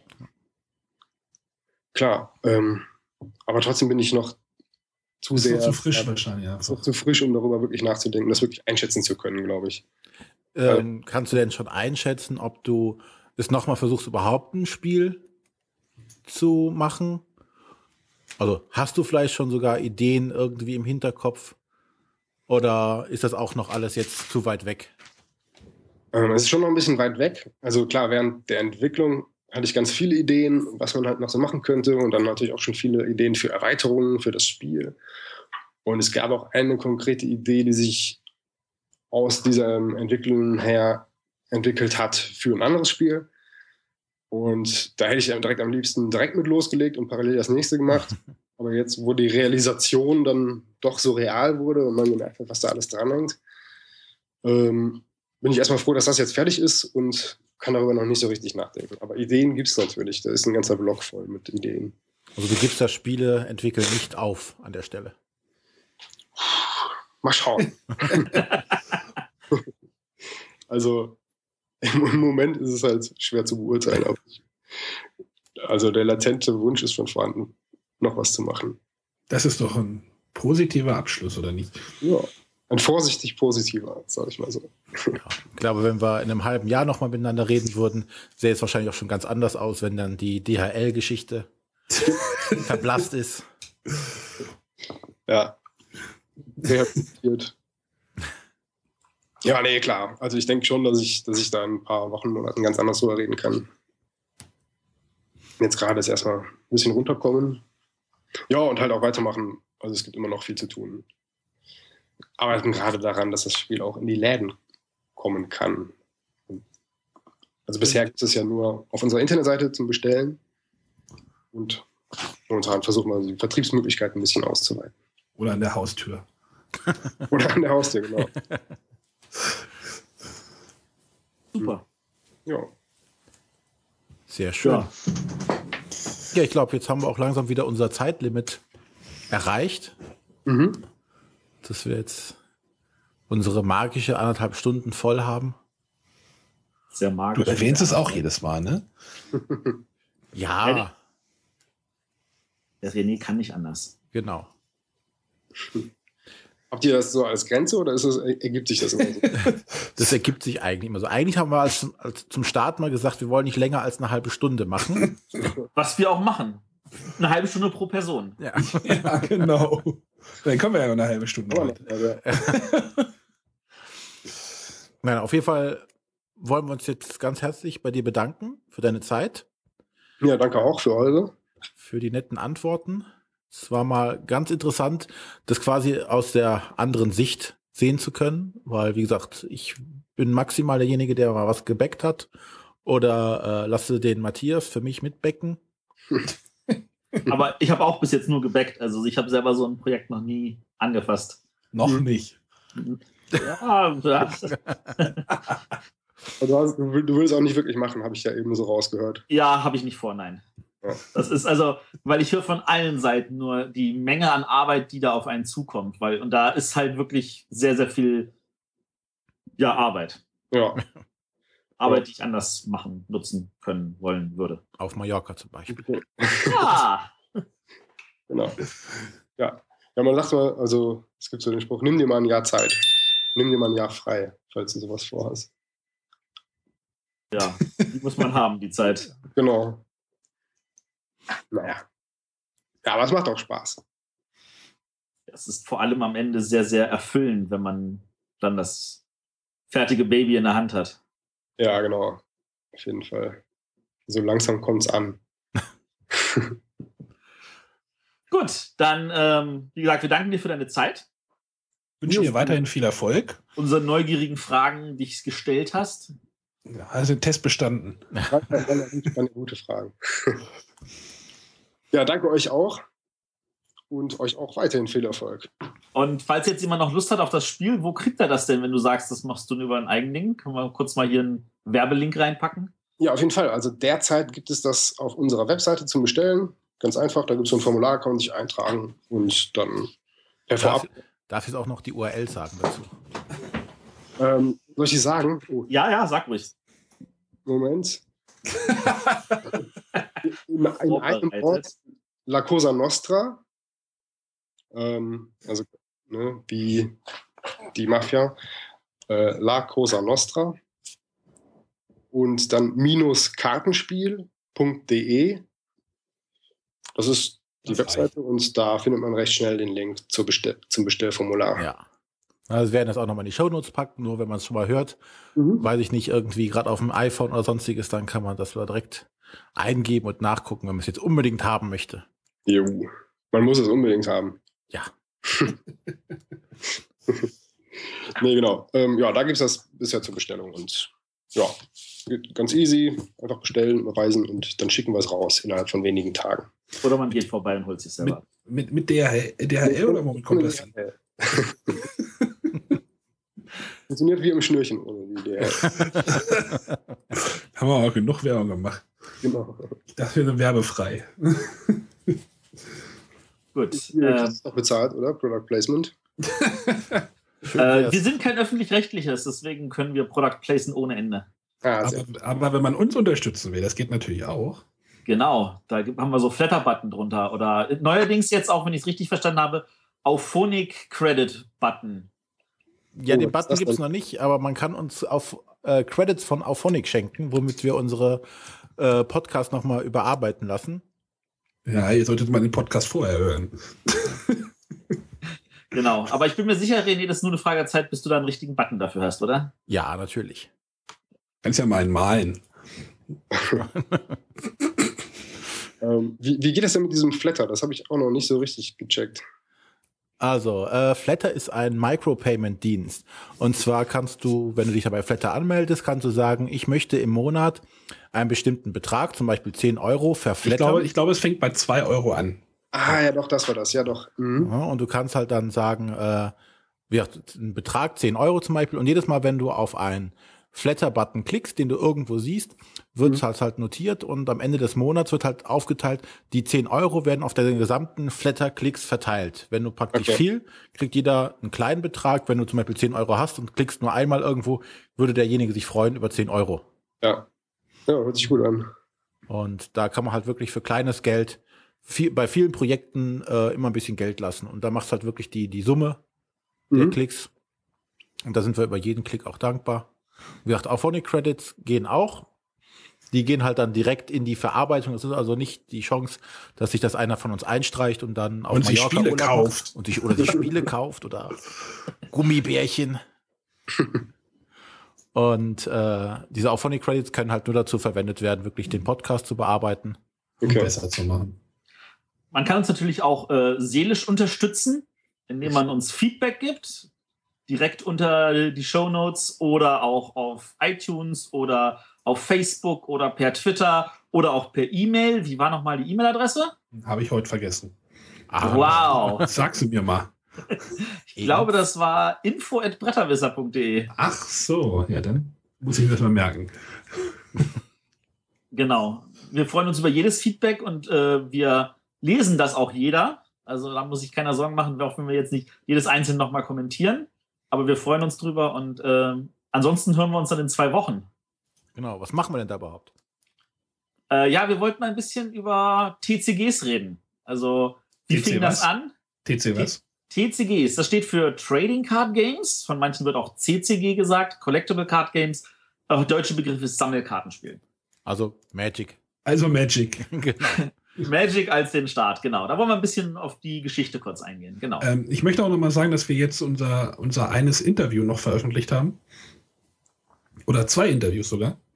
genau. Die Ma Auf, Matthias vor Essen geführt hat über den, also erstmal über den mit dem Mitbegründer. Mitbegründer? War es der? es war einer Mitbegründer, das ist der Arno Miller aus Österreich, genau. Und, und Dennis Lohausen, die über den Graf Ludo-Preis sprechen, wo wir halt ja auch einen Grafiker jetzt hier im Podcast haben. Ähm, Mhm. Hörst dir mal hab- an, ist, ist das Dennis Lohausen, in, also die sind beide sehr gut Interviews. Kannst du dir ruhig mal anhören, Johannes? Ja, das ich. Vielleicht, vielleicht lernst du noch was. Und bevor du es gesagt hast, geistig notiert, dass ich mir das auf jeden Fall anhören muss. Tja, mein Gott. Ich habe auch mal im Kalender Das- stehen, Graf Ludo-Bewerbung. ja, Ja. genau. Das Ist jetzt bald, ne? Ähm, das ist jetzt, ja, ich glaube, es ist im Frühjahr, oder? Also ich glaube, die Bewerbefrist oder sowas startet dann oder so. Ich Okay. habe hier irgendwie so, ein, so, ein, so, ein, so eine Notierung. Graf Ludo bewerben. Aus Graf Ludo Reminder. Genau. Genau, also es ist sehr interessant, hat Matthias gut gemacht und äh, ja. Lohnt Cool, sich. ja. Hör ich mir gleich an. Genau. Und weiteres Special kommt ja auch noch hinterher. Genau, demnächst kommt dann noch das Interview mit Eric Lang. Unser Genau. erstes englisches Interview. Mhm. Mhm. Ich finde, es geht noch. Also mein Englisch war ein bisschen eingerostet. ja, wir müssen immer Potenzial nach oben haben. Gut, klar. dann vielen Dank fürs Zuhören und bis in zwei Wochen. Tschüss. Tschüss. Bye, bye. Bye, bye.